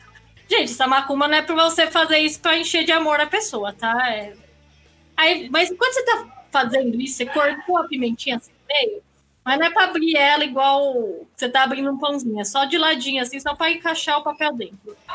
Você vai pensando assim, tudo, a coisa, tudo de bom que você quer pensar sobre essa pessoa, tá? Então, você tá com raiva dela, então você pensa, ah, desgraça. Aí você vai pensando tudo aquilo que você, que você tem raiva da pessoa. E aí você pega, bota o nome lá dentro da pimenta, pega fio de linha, linha preta, e ó, vai enrolando. E vai pensando tudo que você quer que aconteça com aquela, com aquela, com aquela pessoa. Ai, vai enrolando. Enrola, enrola, enrola, enrola. Aí você enrola até você achar que tá bom, que você já conseguiu descarregar todo o seu sentimento ruim na, na pimenta. Aí você tem três opções para fazer com ela. Aí depende do que você quer. Você pode enterrar a pimenta num, numa, num lugar bem zoado. E aí você escolhe um lugar bem, bem zoado. Você pode. Quando você enterra ela num lugar bem zoado, é que você você tá querendo que aquela relação ela seja cortada de uma maneira bem forte. Então você enterra ela num, num, num lugar onde você quer que aquilo aquilo tenha um corte abrupto que, que já era, sabe? Sem volta. Você pode tacar fogo na pimenta. Quando você taca fogo na pimenta, é um, um real.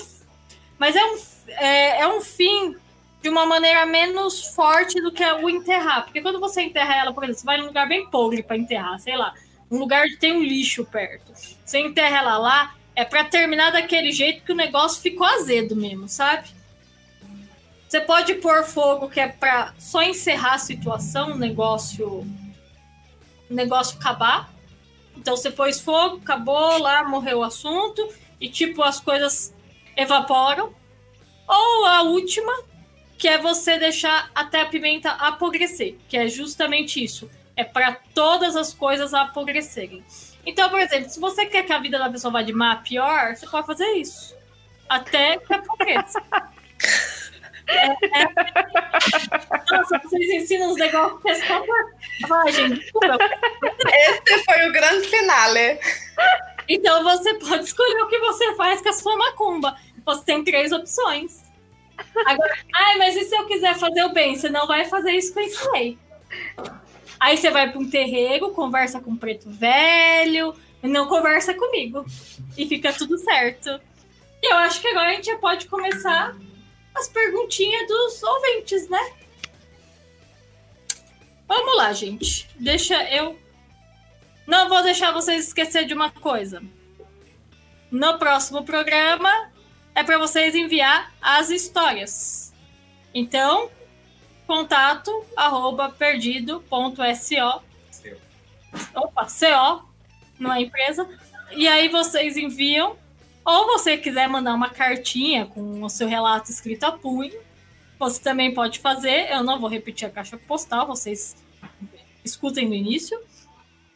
Mas envie suas historinhas, gente. A gente vai querer ler aqui o, as coisas de vocês. Mas também não envia um, um, um, livro de 60 páginas, hein? Gente, seja sucinto, assim, coloca uma coisa legal tal, mas sem ser prolixo. Vou mandar uma historinha massa lá. Aí, isso, manda. Manda que sempre é, é legal pra gente ter esse contato com vocês. É, então vamos lá começar com as perguntinhas. O Juan Oliveira pergunta: Nessa macumba de adoçamento, pode ser mais de uma pessoa ou é melhor mais de. Ou, ou melhor, mais de um nome? Pode, Laura? Cara, eu nunca fiz para mais de um nome, assim, no mesma vela, no mesmo papel. Eu acredito que não. Uso uma vela para cada um, e aí, porque são propósitos diferentes também, né? É. Então, eu imagino que sejam propósitos diferentes. Então acende uma vela ali para cada um, bota a não fé. Ser que o Juan esteja querendo fazer uma suruba, né? Então, né? né? Aí, aí, aí eu já não sei, né? Mas aí será que vocês não vão botar uma vela vermelha? Botar as outras coisas? Ah, aí vai 40 servidores, The Lovers e ó. Mas ó, evita. Coloca, coloca uma vela para cada nome aí, firma aí pensamento em cada um individualmente. Porque, cara, ó, funciona. Faz uma fila, coloca assim, ó, em casa. Quando as pessoas chegam e falam, o que, que é isso? Fala assim, é que eu tô acendendo pra saúde de todo mundo. Então, pra vela branca, na verdade, eu coloco um nome só, né? Mas esses dias eu fui acender pra vela preta aqui em casa, tinha uma sete acesa. O nome de cada um embaixo. Aí, ó. Por que será, né? É sempre melhor, é sempre melhor, gente. Então vamos lá. A próxima pergunta é da Lela Bord... Olha, Bordinho ou Bordan? Se o sobrenome dela for Daniela Bordan de francês, né? Fica mais chique. Mas também é... pode ser Daniela Bordinho.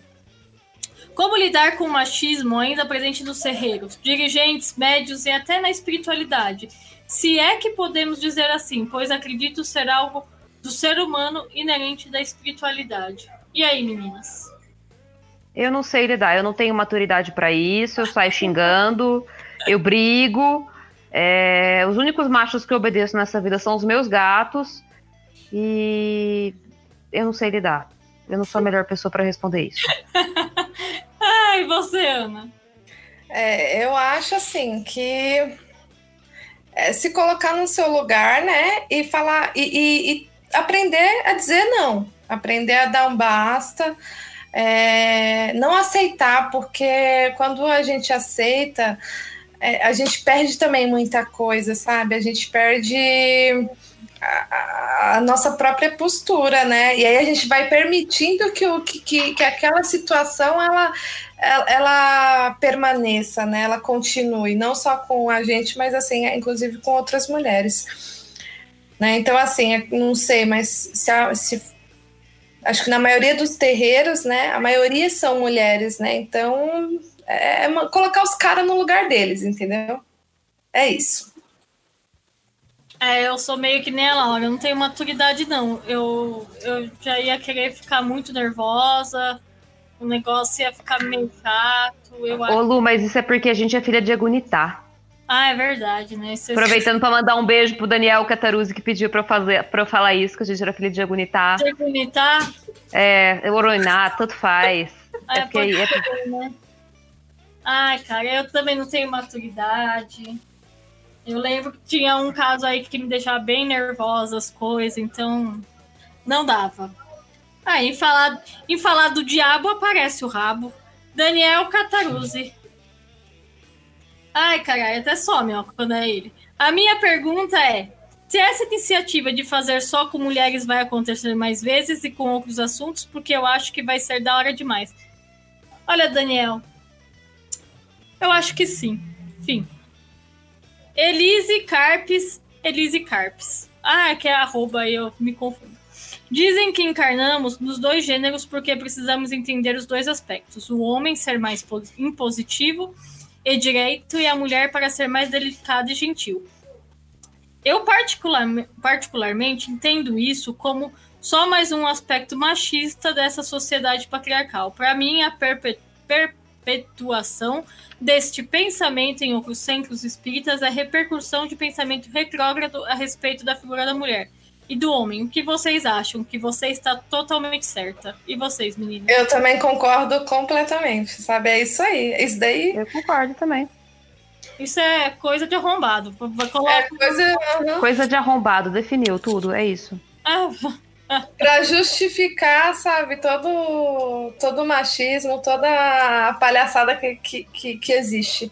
ah.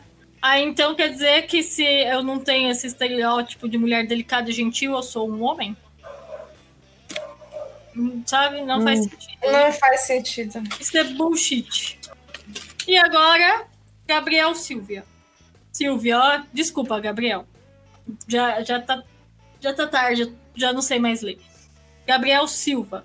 Lu, vamos dizer que um gringo vá ao terreiro pela primeira vez ser atendido. Ele não fala nada de português. O espírito pode se comunicar com ele na língua dele? O espírito sabe falar outros idiomas além do que ele normalmente fala? Que coisa, não? Eu não sempre, eu sempre fiquei pensando nisso.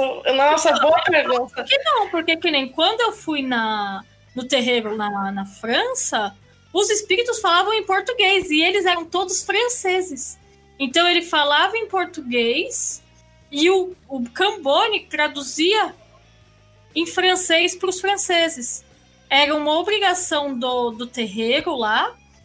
Todos os médiums, que eram o quê? Dois, quatro, quatro médiums, quatro ou cinco médiums, era bem poucas pessoas que trabalhavam. Eram cinco franceses, nenhum deles eram brasileiros ou falavam português.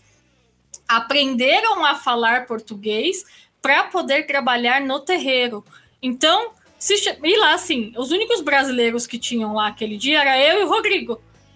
E o resto, ele falava em português com a pessoa, e o Cambonia falava em francês com eles.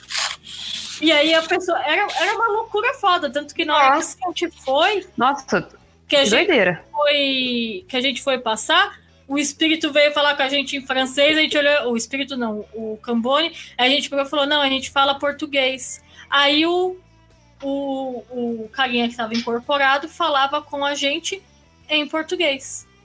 Mas era uma exigência da casa que, porque a, a, quando a gente conversou com a dirigente, ela falava que era uma obrigatoriedade, porque a Umbanda é brasileira.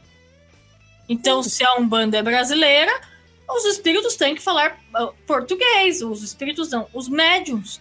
E que não tem obrigação de estar falando em, em francês, não.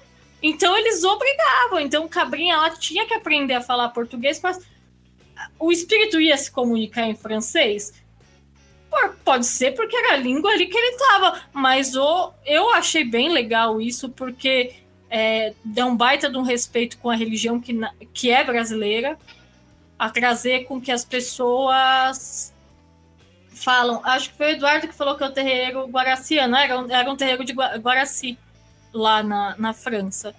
E, e era, assim, isso foi muito doido, porque pra gente quando ele começou a falar em português é, é demais, né? Você vê. E eles cantavam os pontos em português. Tinham coisas da hora. africanas no meio, mas a maior parte era tudo em português.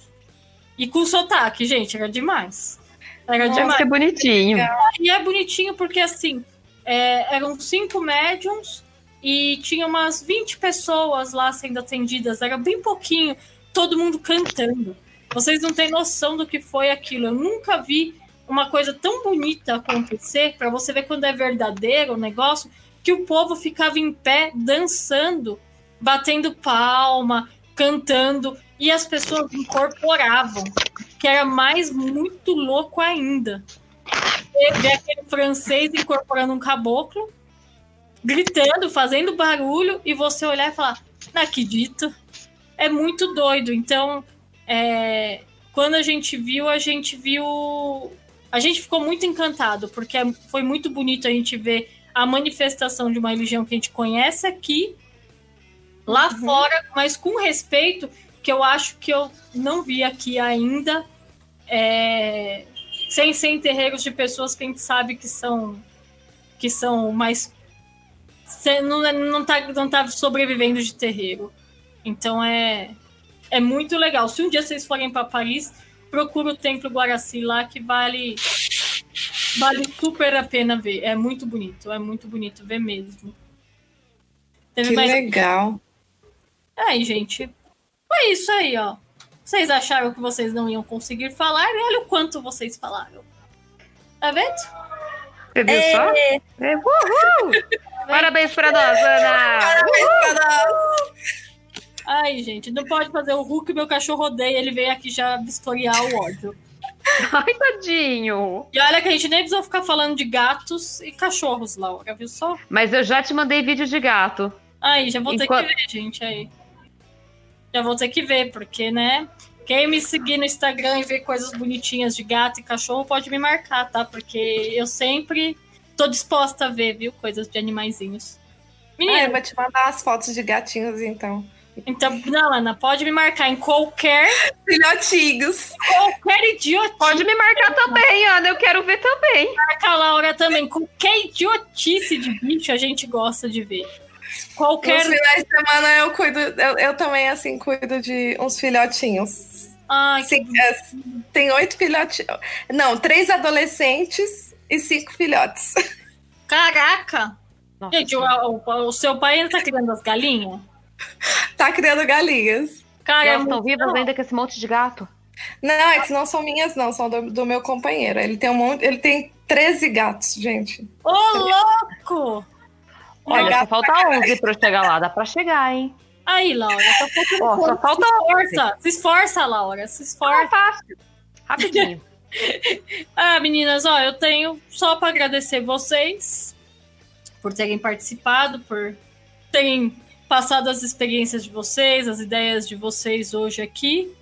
E se vocês quiserem deixar agora um, um jabá, alguma coisa, se não quiser deixar nada, fiquem à vontade, o espaço é para vocês.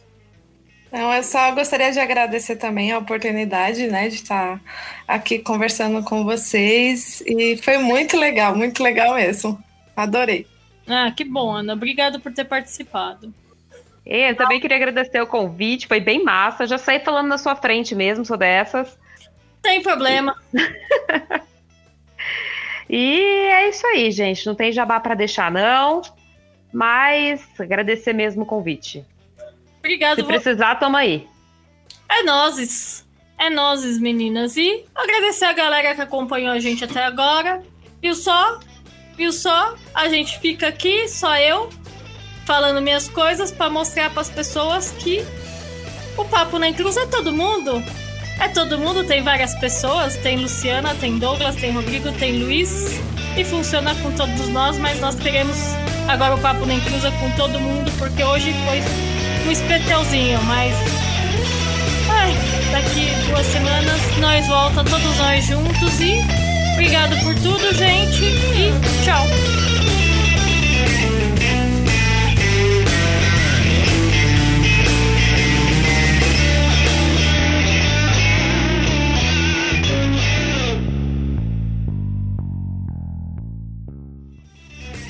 Você acabou de ouvir Papo na Encruza. Acesse www.paponaencruza.com.